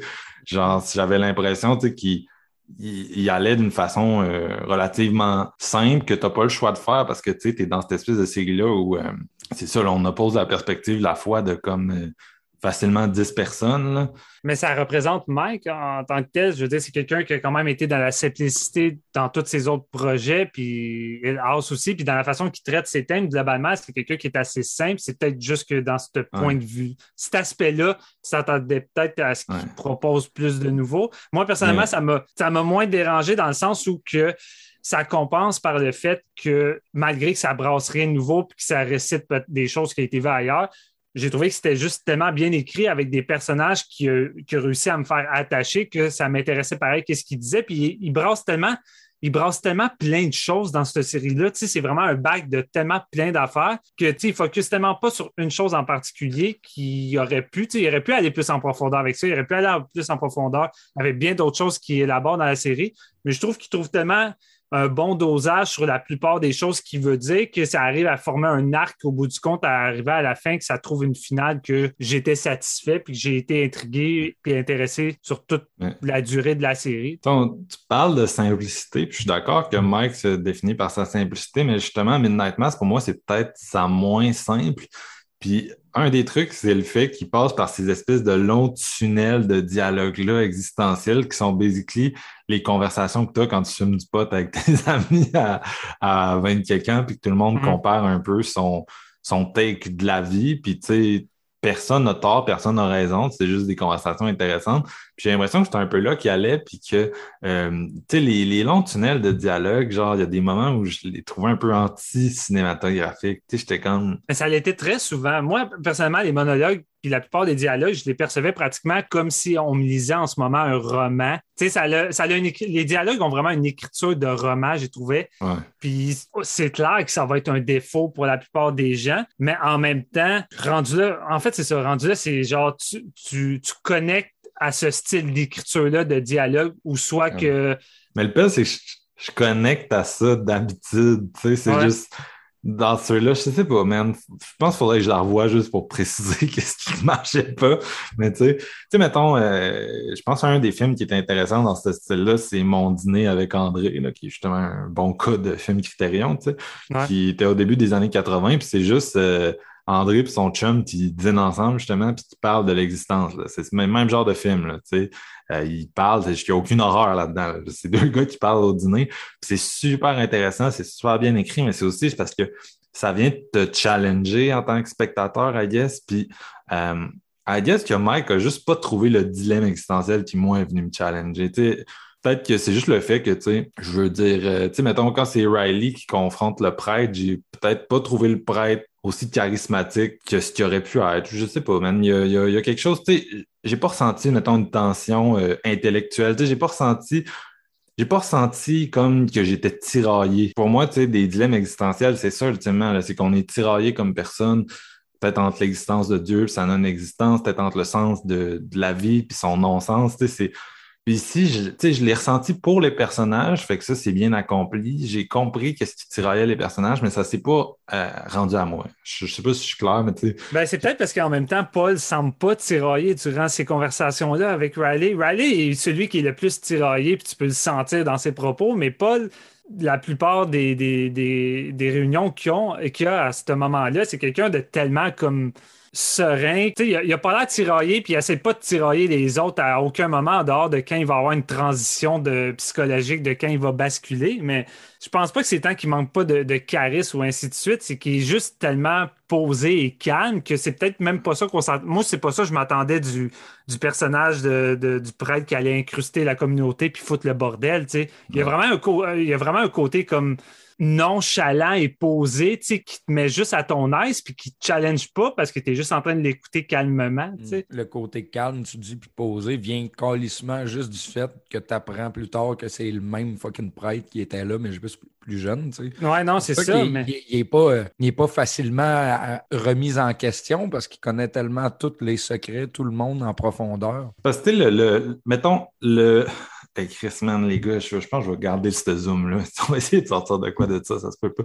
Mais euh, le protagoniste type de ce style de film-là, qui est le style, le film bergmanien, c'est quelqu'un qui est comme. Il est fâché, il est fâché à l'endroit de Dieu. Soit, soit c'est quelqu'un qui, qui veut croire à Dieu, mais qui peut comme plus parce que, comme le protagoniste, je pense, qui est Riley, c'est quelqu'un qui a cru à Dieu, qui voudrait y croire, mais qui peut plus parce que, justement, euh, qu'est-ce qui est arrivé? C'est comme, c'est trop intense. C'est First Reform, c'est ça, là. Je veux dire, le gars, il, il, se fait, il, va voir quelqu'un parce que Amanda Seyfried, elle vient, elle vient voir Ethan c'est Ethan le personnage principal, elle vient le voir, puis elle dit, mon chum, il veut se suicider, viens le voir. Ethan il vient, il essaie d'y parler, mais le gars, il est juste comme, tu sais, c'est un activiste genre écologique, puis il est comme, mon existence fait aucun calice de sens, mon existence genre contribue à la destruction de la planète, je vais me tuer, puis basically, euh, le prêtre essaie comme de, de Ethan Hawke essaie de le confronter, tu sais, il essaie d'y amener des arguments de la foi, puis des trucs, tu sais, de, pour essayer de le convaincre de rester en vie. Mais plus il parle, plus tu réalises que le gars est en train d'avoir le prêtre et pas l'inverse. C'est le prêtre qui se met à douter, c'est pas le gars qui se met à douter de sa décision. Fait que finalement, le gars se tire une balle dans la tête. Puis après, c'est juste Ethan Hockey qui est infecté par ce doute-là, puis qui est plus capable de se l'enlever de la tête, qui, qui remet tout en question. Um, I guess que c'est, je sais pas, c'est ça que j'aurais aimé là-dedans, c'est comme que ça soit, que ça soit autre chose que juste genre des, on dirait que c'est juste des, des perceptions qui se cognent dessus un peu, mais qui ont jamais vraiment de, d'incidence sur l'un l'autre, puis qu'ultimement, ce qu'on arrive comme conclusion, c'est, tu sais, oui, c'est euh, l'espèce de conclusion euh, poétique de, tu sais, euh, c'est quoi exactement qu'elle dit? On est tout, on est le cosmos qui se répond à lui-même, tu sais, c'est en anglais, mais genre, puis ultimement, ce qu'on est, c'est les liens qui nous unissent avec les autres. c'est beau, c'est poétique, c'est New Agey, mais comme en tout cas, j'ai, pas senti. J'ai senti que si à la fin du truc de 7 heures, fallait que le personnage nous le dise encore, encore dans un monologue, peut-être qu'il y avait quelque chose qui avait été échoué, parce qu'on devrait ressentir ça plus que euh, être obligé de se le faire dire. Puis c'est là que j'ai trouvé que c'était un peu preachy, que c'était juste, c'était juste Mike qui nous donne ses, clés de vie, mais qui est un peu finalement comme le prêtre sur, le stage qui nous donne ses clés de vie, mais qu'on est comme, on a le droit, on peut choisir de s'en calisser, puis euh, je sais pas, c'était pas... C'était trop mécanique. ouais, mais c'est ça, ouais, mais c'est ça, Mike Flanagan, il dit tout. Je... Il passe tout à travers ses dialogues. C'est très rare que Mike va laisser une image ou laisser euh, juste une atmosphère de quoi qui va nous faire dire par nous-mêmes. Puis, c'est pour ça qu'on parlait d'un mix entre le Studio A24 où que 90% de leurs films te laissent avoir la réponse puis l'idée que tu veux sans qu'on te le dise, tandis que Mike, lui, ben, il fait, mais à mm. travers ses monologues, fait qu'il te le dit ouvertement. Mais je veux dire, tu sais, ce que tu dis là, c'est ce que la plupart des gens aiment pas de Mike Flanagan, puis qui fait en sorte qu'il accroche pas à ses projets précédents, qui, toi, globalement, t'es quand même accroché à la plupart. Puis c'est souvent des films puis des séries, même Hunting of Out, il va tout te dicter. Puis, tu sais, Mike, c'est quelqu'un qui veut qui veut que tu ressentes exactement ce qu'il veut que tu ressentes à travers ses idées, puis il va le faire passer à travers ses dialogues. C'est ça son, Ouais. son but Mais premier, guess- lui, c'est de. Oui. I guess que c'est c'est peut-être parce que, tu sais, là, tu m'amènes là, puis je trouve ça intéressant, mais c'est peut-être parce que ces autres films étaient plus émotionnels. dans- Tu sais, mettons euh, Oculus, il n'y a rien, y a rien d'intellectuel. Tu sais, c'est juste dire, oui, le miroir comme un trauma, là, mais tu sais, une fois que tu as passé cette, cette petite métaphore-là, sais, ce que tu vis, c'est un trip émotionnel. Tu sais, ce que tu Ouais. vis, c'est cette espèce de d'incapacité-là à se sortir. Ça devient un genre de labyrinthe mental. Les personnages sont pris dedans, tu sens leur détresse, tu la partages. C'est un film d'horreur après tout. Puis c'est ça, c'est c'est une grosse, des grosses émotions que tu ressens. Puis Hunting on Village, c'est la même chose. Tu sais, ce que je me rappelle de ça, c'est toutes les émotions que j'ai ressenties. Exact. Ici, il y a de l'émotion, mais euh, les espèces de longs dialogues, c'est pas des moments d'émotion, c'est des, moments où il essaie de plus intellectualiser tout ça. Puis écoute, peut-être que peut-être que dans le fond, c'est ça, c'est de quoi qui, qui, dormait dans Mike Flanagan que j'aimais pas, puis qu'ici, ça se manifeste tellement fort que je- j'ai pas le choix de le prendre comme un défaut, alors que dans les autres cas, j'étais capable de dire. Dans les autres cas, je restais juste dans ce qui était le mélodrame. Puis moi, j'aime ça, le mélodrame. Fait que, tu sais, mélodrame, donne-moi-en, je tripe. Euh, je vais, je vais ressentir la tristesse, je vais m'imbiber dedans, je vais trouver ça bien. Ici, il y en avait des éléments mélodramatiques, puis je les ai aimés, justement. Mais tout ce qui était comme plus aride, plus euh, confrontation d'idées, esti, j'ai pas... euh, Chris, j'ai, je regardais mon sel des fois, c'est pas bon signe, là. OK, ouais, à ce point-là, ouais. J'avoue, j'avoue. Des, des fois, là, moi, les, les, les dialogues au AA, j'étais comme, Chris, reviens-en, passe, passe au prochain chapitre. Fait que, écoute, c'est, c'est, je veux dire, c'est intéressant, tu sais, ça, ça me fait réfléchir, mais je- j'aurais aimé ça que dans, dans quelque chose sur la foi, qui est un de mes sujets préférés. Tu sais, on nomme Bergman depuis tantôt, mais tu sais, genre, je, je veux pas dire qu'il y a juste du monde de hard house euh, qui sont captés. On a fait un, un triple feature sur les films de foi de Scorsese. On a parlé de fucking euh, Silence. Ouais. On s'entend à Silence, là, je veux dire, c'est des acteurs de blockbuster, c'est Adam Driver puis Andrew Garfield. Andrew C'est un gros film de Paramount. Il y a une façon d'aborder ces, ces dilemmes-là euh, de façon comme euh, mainstream. Là, je veux dire, Scorsese puis euh, Flanagan, là, il opère un peu dans le même genre de registre qui est un peu à mi-chemin entre le film d'auteur et le film populaire. Puis Silence, c'est un de mes- c'était mon film préféré l'année que c'est sorti encore là. Fait que, fait que c'est pas tant, c'est pas tant une question que Mike essaie de faire de quoi avec Netflix puis pour plaire à beaucoup de gens. Je sais pas exactement qu'est-ce qu'il essayait d'accomplir là-dedans, mais il y a des trucs, beaucoup de trucs qui marchent, mais il y a de quoi qui marche pas. Écoute, c'est vraiment niaiseux ce que je vais dire, mais pour moi, le drame, le drame de Mike Flanagan, que- qu'on parle de Hunting of Hill House, euh, Blame pour moi, c'est du drame bonbon. C'est pas du. C'est pas du drame. euh, Ouais, c'est des violons, là. C'est des violons. Tu sais, c'est- c'est du drame peaufiné avec du fantastique, mais tellement emballé de, main de maître et avec une direction d'acteur incroyable, puis avec euh, une écriture. Tu sais, Mike a juste tous les éléments tu pour faire du cinéma bonbon de haut calibre. Puis rendu là, je- j'embrasse ce côté-là parce que c'est tellement difficile. Puis je pense qu'on en a parlé euh, justement sur Malignant ou certains d'autres films, mais c'est le fun, pareil, d'avoir des produits comme ça qui est facilement accessible pour tout le monde, peut offrir ce qu'on désire dans ce genre de. On, on dit série B à cause des vampires, ce truc-là, mais qui arrive à nous offrir un produit comme de qualité puis qui est tant soit peu intelligent sans, sans se la jouer péteux de brou. Genre, je veux justement, tu sais, Mike Flanagan qui est comme je veux faire du sous Bergman, vous allez voir, ça va être nice. Je pense pas que Mike a la prétention de tout ça. Tu sais, Mike a beaucoup d'influence, puis je pense que Mike embrasse beaucoup son aspect je veux vous dicter un peu ce que je veux, je veux exactement, puis vous faire ressentir. Fait que je vais y aller dans la facilité, puis dans les gros monologues, des gros dialogues. Puis c'est facilement accessible, puis c'est du gros, c'est du gros drame avec du violon, du gros bonbon, puis c'est tape à l'œil, puis je suis très explicatif, mais en même temps, c'est ça qu'il aime, puis c'est ça que je pense que j'aime de lui parce que c'est juste c'est juste facile. J'ai pas besoin de m'exténuer pour son cinéma, contrairement à, à longueur d'année qu'on a des films qui traitent un peu des mêmes sujets de deuil, de, de religion, des films qu'on va voir du Studio 24 ou même en dehors de ça, des films Chris Mando, des films des fois que ça prend trois visionnements parce que Chris, oui, c'est des films complexes qu'il faut vraiment, euh, faut vraiment entrer dedans puis que ça me tue des fois physiquement parce que se taper quatre films de A24 en deux mois, ça paraît pas, mais des fois, ça fait mal au cerveau. Puis t'as Mike qui s'en vient avec sa série puis qui m'offre toutes ces tous ces éléments-là, puis en plus de m'offrir quelques moments horrifiques les plus marquants de l'année en étant aussi bien comme mélangé, puis aussi bien emballé, puis que genre, j'ai pas besoin d'être dead à la fin, puis juste être dead à travers les émotions que je vais avoir, puis juste de ressentir des choses, puis de me dire, Chris, du bon cinéma divertissement grand public fait de ce calibre-là, c'est Chris rare. Puis Mike Flanagan, je trouve qu'il a trouvé vraiment comme la, bonne ligne entre du cinéma intelligent, bien écrit, populaire, qui prend pas son public pour des caves, puis qui se prend pas pour un autre non plus. Puis, tu sais, c'est juste honnête dans tout ça. Puis, clairement, il y a du monde qui va le détester pour ça. Il y a du monde qui va l'adorer pour ça. Je vais reprendre de quoi que tu as dit, euh, puis avec, le quoi avec lequel je suis vraiment d'accord le mélodrame, c'est quelque chose qui se caractérise par sa simplicité, puis c'est une fausse simplicité parce que euh, faire pleurer les gens, euh, c'est jamais facile. Euh, puis, tu sais, Titanic, c'est un de mes films préférés, tu le sais.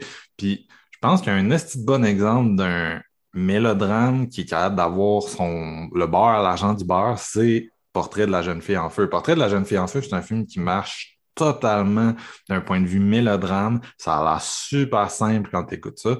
En même temps, mm. c'est un film qui pousse énormément d'idées. On en a déjà parlé dans l'épisode, on ne reviendra pas là-dessus, mais c'est pas des idées sur la foi, c'est des idées sur la représentation dans l'art, le féminisme, etc. Mais il y a full d'idées là-dedans. Tu peux analyser chaque plan, tu peux vraiment aller loin. En même temps, comme histoire mélodramatique de deux femmes qui s'aiment, c'est de quoi que tu peux montrer à n'importe qui. On s'entend là-dessus. Euh, c'est juste une bonne histoire mélodramatique qui fonctionne avec des bonnes actrices. Mike est souvent capable de faire ça. Cette fois-ci, pour moi, il l'a échappé. Il a échappé la simplicité, je pense. En tout cas, c'est moi qui le vois comme ça. Il a échappé là où, quand tu écoutes, mettons, un film comme Titanic, Titanic, c'est une histoire que il y a des gens qui rient, ils rient de ça.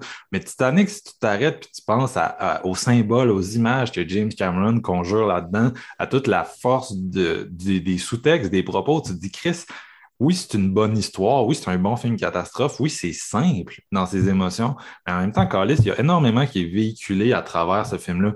Puis on dirait que c'est ça que j'aurais voulu que Midnight Mass fasse, puis que Mike a fait souvent. C'est ça l'affaire, c'est que Mike l'a fait souvent dans ses mélodrames horrifiques. J'aurais voulu qu'il euh, réduise les trucs à sa plus simple expression, puis qu'il écrive moins ces, ces, espèces de tunnels de dialogue euh, qui, c'est ça, qui semblent sortis d'un roman euh, mal adapté. J'aurais voulu, j'aurais voulu qu'il trouve une autre façon de présenter ça, peut-être, parce que moi, ça m'a pas. non, c'est ça. c'est je trouve pas que c'est simple, cette structure-là, d'asseoir deux gars sur des chaises, justement, puis de, les filmer en train de parler. Tu sais, je, je, trouve pas que c'est très cinématographique ou euh, télévisuel ou whatever. Tu sais, je trouve, je trouve pas que ça. Mais tu sais, je comprends ce que tu veux dire. Tu sais, moi, je, suis quand même un, je pense que je suis quand même un apôtre de la simplicité. Pour moi, euh, c'est ça, tu sais J'aime beaucoup les films simples, en fait. J'aime beaucoup ça. J'aime beaucoup les films qui me font beaucoup avec peu. Puis ça, j'ai, je sais pas, je sais pas. Parce que, tu sais, je vais, je, vais, je vais être honnête, je crois facilement que The Hunting of Hill House, d'un point de vue dramatique, est beaucoup plus, beaucoup plus stable à te faire euh, chavirer émotionnellement puis à te faire pratiquement pleurer à chaque épisode puis d'une façon beaucoup plus simple. Mais en même temps, dans les thèmes qui tombent, je, crois que c'est une série qui a plus de facilité vu qu'on est dans le drame familial, on est dans le deuil. Fait tout est là avec tous ces personnages-là qui sont une grosse famille. C'est une grosse famille. Fait que rendu là, les enjeux qui sont posés donne plus de facilité à jouer avec les émotions du spectateur, tandis qu'ici, c'est plus complexe vu qu'on est rendu dans les thèmes de la foi. Puis j'ai pas le feeling que Mike cherche constamment à te faire ressentir des émotions ou à te bousculer. Mais... Est-ce que c'est plus complexe ou est-ce que c'est lui qui a pas assez poussé sa réflexion assez loin? sais, dans sa réflexion, je veux dire, artistique, de mettre en scène puis d'écrire. Est-ce que c'est si complexe que ça de parler de ça qu'il il, ne pouvait pas faire un récit comme Hunting of Hill House qui est juste tout le temps bon et tout le temps prenant, puis qui avait à faire ces espèces de. Parce que, tu sais, je, je sais pas quel gear faudrait que je mette mon cerveau pour que les plages de dialogue euh, de, aux alcooliques anonymes soient intéressantes. Tu comprends? Même si je mets ça au gear, euh, mets ton cerveau à off, prends ça au premier degré, euh, prends ça simplement, ça m'emmerderait. Puis si je mets ça au gear euh, A24, ça m'emmerde aussi. Tu sais?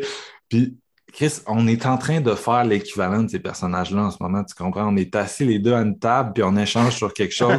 puis en, tout, en toute humilité, je pense que ce qu'on dit en ce moment, c'est plus intéressant, euh, puis ça se démarque plus, puis il y a plus de, nourriture pour l'esprit que ce qu'eux se disent. Parce que ce qu'eux se disent, c'est c'était un peu stérile. C'est un peu stérile tant dans sa mise en scène que dans son propos, puis ça t'es pas capable d'aller d'aller chercher plus. Puis oui, tu sais, ça ultimement, on arrive au point où ça redevient un mélodrame à la fin.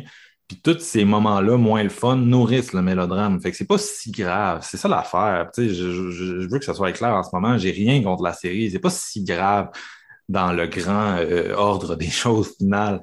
C'est juste que quand tu regardes ces moments-là, tu sais, qui sont, sont super importants quand même dans le déroulement du tout, tu te dis Ah, il y aurait une autre façon de présenter ça, je peux pas croire. Il y aurait une autre façon que d'assir deux gars à des chaises puis de les faire euh, jouter euh, de cette façon-là. tu sais. Si ce que tu as à dire, c'est euh, du terrain qui a déjà été couvert. Ouais. C'est juste moi, là.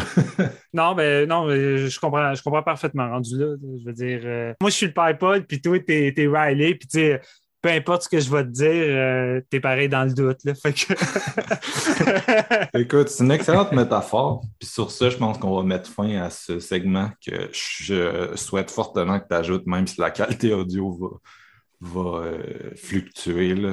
Euh, fait que je vais y aller avec ma note en premier, je pense. Moi, je, je- J'en parle, puis je suis comme, Hi, euh, je, je je vas avec ça. je entre le 3.5 et le 4. Ouais. Euh, j'ai mis 4 euh, au début. Là, j'en, parle, puis en creusant, je suis comme, OK, il y a des affaires que je suis un petit peu moins convaincu. Ah Est-ce ouais. que c'est un 4 solide qui tient? Euh, je pense que oui, tu sais, parce qu'il y a vraiment des bons moments qui sont restés avec moi. Il y a beaucoup de trucs intéressants. Euh, puis ça m'a vraiment, comme je disais, j'ai eu l'impression de lire mon, mon livre de Stephen King. Fait que ça, j'ai aimé ça. Euh, c'est juste que, tu sais, on est rendu à un stade où Flanagan se compare à Flanagan, tu sais, il se compare à lui-même Ouais, avec autant ça. de gros morceaux. Puis je reste un, je reste un disciple de, des deux Hunting, là, qui m'ont, Mhm. qui m'ont crissé sur le cul. Fait que moi, ça reste ça, mon, ma référence. Là-dessus. Toi? Moi, euh, écoute, ben, je suis entre le 4 et le 4.5 plus que j'en parle. Puis le fait que j'ai autant le goût de la réécouter, euh, ça me. Tu sais ça, 4.25 bien senti, je pense. euh, C'est un bon signe, là. Tu finis un Ah, truc de ouais. 7 heures, tu sais, aussi posé, puis direct, tu te dis, je veux le réécouter. Ah, je le c'est- signe que ça a ouais, marché. ça. Ah oui, ça a marché. Puis là, je me disais, tu sais, il y a des affaires à la fin qui, qui me gossaient un petit peu plus, mais je me dis, mais si, en sachant ce qui se passe là, je retourne au début, puis je, je sais où je m'en vais, c'est sûr que ça va marcher, tu sais. Fait que je suis très positif euh, dans cette optique-là. Mike Flanagan, euh, il est Chris de, de, Chris de Boy, hein. C'est un solide, euh, c'est un solide réalisateur, autant euh, sur Le long que sur le. Ouais, ouais c'est c'est lui. Tu sais, il fait des séries, je veux dire, qui, qui décide de, de réaliser tous les épisodes ou juste de faire le pilote puis d'écrire le reste, whatever. Il sait où ce qui s'en va de quoi quand il décide de l'écrire, puis il, regorge de bonnes idées. Fait que je veux dire, euh, oui, à Star, il y, a, un style qui est vraiment bien établi, puis tu sais, ça vient un petit peu aussi, euh, tu sais, tes comparaisons justement avec le, King, puis comment qu'il a, a donné Midnight Mass, peut-être que c'est la raison pour laquelle tu es un petit peu moins positif, c'est que ça reste quand même des, des, des, des thématiques récurrentes. Mais reste que ce, gars-là derrière la caméra avec du bon monde, là, je veux dire, c'est sûr et certain qu'à chaque fois qu'il va sortir de quoi, on va, on va le, le hyper puis le, vouloir le voir. Là. Ça reste que c'est intéressant aussi parce que c'est ça, il, so- il sort, en- il reste dans ce qu'on connaît, mais il en sort en même temps. Puis ça, Ouais. j'ai- j'ai- j'apprécie beaucoup ça après euh, 10 euh, projets, là, Mais c'est euh, dont toutes les autres portent un peu sur le, le- un peu le même sillon. Tu sais, là, on est dans un sillon comme parallèle, mais en même temps, on, on, en- on a commencé à en creuser un autre, tu sais. Exact. Tu me parlais hors d'onde qu'il y a trois métrages qu'on n'a pas vus avant Absentia, Ouais. que j'avais aucune idée. Puis là, je regarde ça, puis je me dis, ça a l'air d'être très différent, mais reste que c'est quelque chose qu'il faut qu'on digue pour essayer de trouver. Là, je veux dire, Mm. ça a l'air le fun. hein. C'est toi, tu sais, il y a beaucoup de cinéastes comme ça qui ont comme un premier, des trucs qui sont un peu disparus. Là, on parlait de James Wan l'autre fois. James Wan aussi, il y a un truc en 2000, son premier long Ouais. qui s'appelle euh, Stygian, Stygian, je sais même pas comment tu dis ça, qui a fait avec Lee Wannell, mais tu sais, c'est comme plus un film d'université, un peu boboche, Ouais, tu sais, ouais, ouais. c'est comme caché, puis écoute, c'est comme un Tarantino, son premier, c'est pas Reservoir Dogs, là, c'est euh, My Best Friend Birthday, je pense, puis euh, c'est c'est des affaires que c'est c'est plus amateur qu'autre chose. tu sais. Fait que Ouais, les réalisateurs veulent pas nécessairement qu'on les voit là, par la suite. Mais euh, Quand t'es complétiste, ça reste que t'es comme, ah, il y a trois Flanagan que j'ai pas vu. non, c'est ça, c'est ça. Tu sais, Ça serait le fun à un moment cru donné que de le premier c'est Absentia, qui est, by the way, moi je l'ai, sur- je l'ai dit plusieurs fois sur l'épisode quand on parlait de Flanagan, mais si vous avez pas vu Absentia, allez-y, c'est de la bombe. Mais je savais pas que c'était comme euh, précédé de trois films d'au-dessus de 90 minutes. là. Tu sais, je pense qu'une des, une des, euh, un des, euh, comment on dit ça, une des obligations, guess, pour euh, caler un Master of Horror, c'est vraiment, euh, est-ce que cette personne-là a une signature reconnaissable, distincte, Mhm. puis une signature aussi que t'as l'impression qu'elle a, elle a une influence sur le genre? Je pense que Mike a tout ça, là. Wow. Et je pense qu'il est rendu à un point où on voit des, des, des bébés Mike, on voit l'influence qu'il y a sur d'autres, euh, puis que tu serais capable de reconnaître son style. là. Même si je te montrais demain là, des, des, euh, des plans d'un prochain Flanagan que tu sais pas qui existe, là, je suis sûr que tu regardes à me dire hey, Ouais. ça vibe Flanagan, mon gars. 100%. Ah fait ouais. que non, c'est définitivement, c'est un maître, et c'est un maître hyper actif. un, un qui est dans, dans les prochains que je voulais revisiter, moi, c'est Hush. Euh, je dis ça de Ouais. même. là, en, en terminant, Hush m'a toujours vraiment fait triper. Euh, je l'ai vu deux fois, mais je suis comme, non, non, il y a de quoi là-dedans que je veux encore revisiter. Tu sais, il y a vraiment un, un revenez-y facile, euh, Mike. Là, je veux Mm. dire, mettons, Oculus, dans le temps, je quand je l'ai acheté après le cinéma, je veux dire, j'ai vu ça euh, 4-5 fois, puis je me tanne pas, tu sais. Mais il y a des films comme ça, tu te dis, ah, celle-là, je suis dû pour le ressortir. Puis Hush, c'est un truc qui s'éloigne un peu, là, tu sais, il est moins dans le, le, le fantôme, le trauma, Ouais. le deuil, il est vraiment, tu sais, c'est un slasher. C'est un Slasher, ouais, le fun, euh, prenant. Bonne ride, là. Hmm, Les gens qui aiment euh, Don't Breathe puis euh, Quiet Place, là, elle, un- ça jouait avec le, son personnage est sourd, ça jouait beaucoup avec ça. Euh, puis à l'époque, c'était quand même assez son. nouveau. Là. Ouais, ben c'est ça. il- je dis gros travail sur le son, sur l'absence de son, mais il- ça joue vraiment avec ça en alterné. Puis moi, je trouvais ça vraiment hot dans le temps. tu sais. Que non. Très bon film. Je regarde ça, j'avais donné 4 sur 5 dans le temps. Puis je veux dire, c'est sûr que ça tient encore 82 minutes. Là, une bonne petite ride vraiment courte euh, qui fait la job. Steven, es-tu là pour donner ta note? Est plus là, je pense que je vais agir. Bon, ben, ben, ben, c'était ça pour cet épisode. Euh, merci de nous avoir écoutés encore une fois. Euh, Donnez-nous vos avis sur la nouvelle série de Mike. Est-ce que euh, vous le suivez dans ce nouveau trip ou est-ce que au contraire les monologues vous ont assommé? Euh, on veut tout savoir. Puis là, c'est ça, le mois d'octobre de la folie s'entame. On pense qu'on va pouvoir vous parler de Titan, la fameuse palme d'or horrifique, très très bientôt. C'est un film qui sort au moment où on est en train d'enregistrer. Puis moi, je l'ai vu, comme je disais, fait que je suis vraiment excité de, faire un épisode là-dessus. Je pense que ça va être super bon. Puis, euh, puis c'est ça. Merci les gars d'être venus. Merci Steven, malgré ton... ton... Merci d'avoir euh, Soldier Troop jusqu'à la fin. Euh, puis désolé, c'est le genre de c'est le genre d'affaires qui arrive malheureusement euh, des fois. Puis euh, c'est ça, on se retrouve bientôt tout le monde. On essaye de nous on essaye de garder le beat cet automne. On croise les doigts. Est-ce qu'on prend le beat de Devil in a Midnight Mass? Ouh. Incroyable, JF, incroyable. Toujours. J'ai rien d'autre à dire. Bye.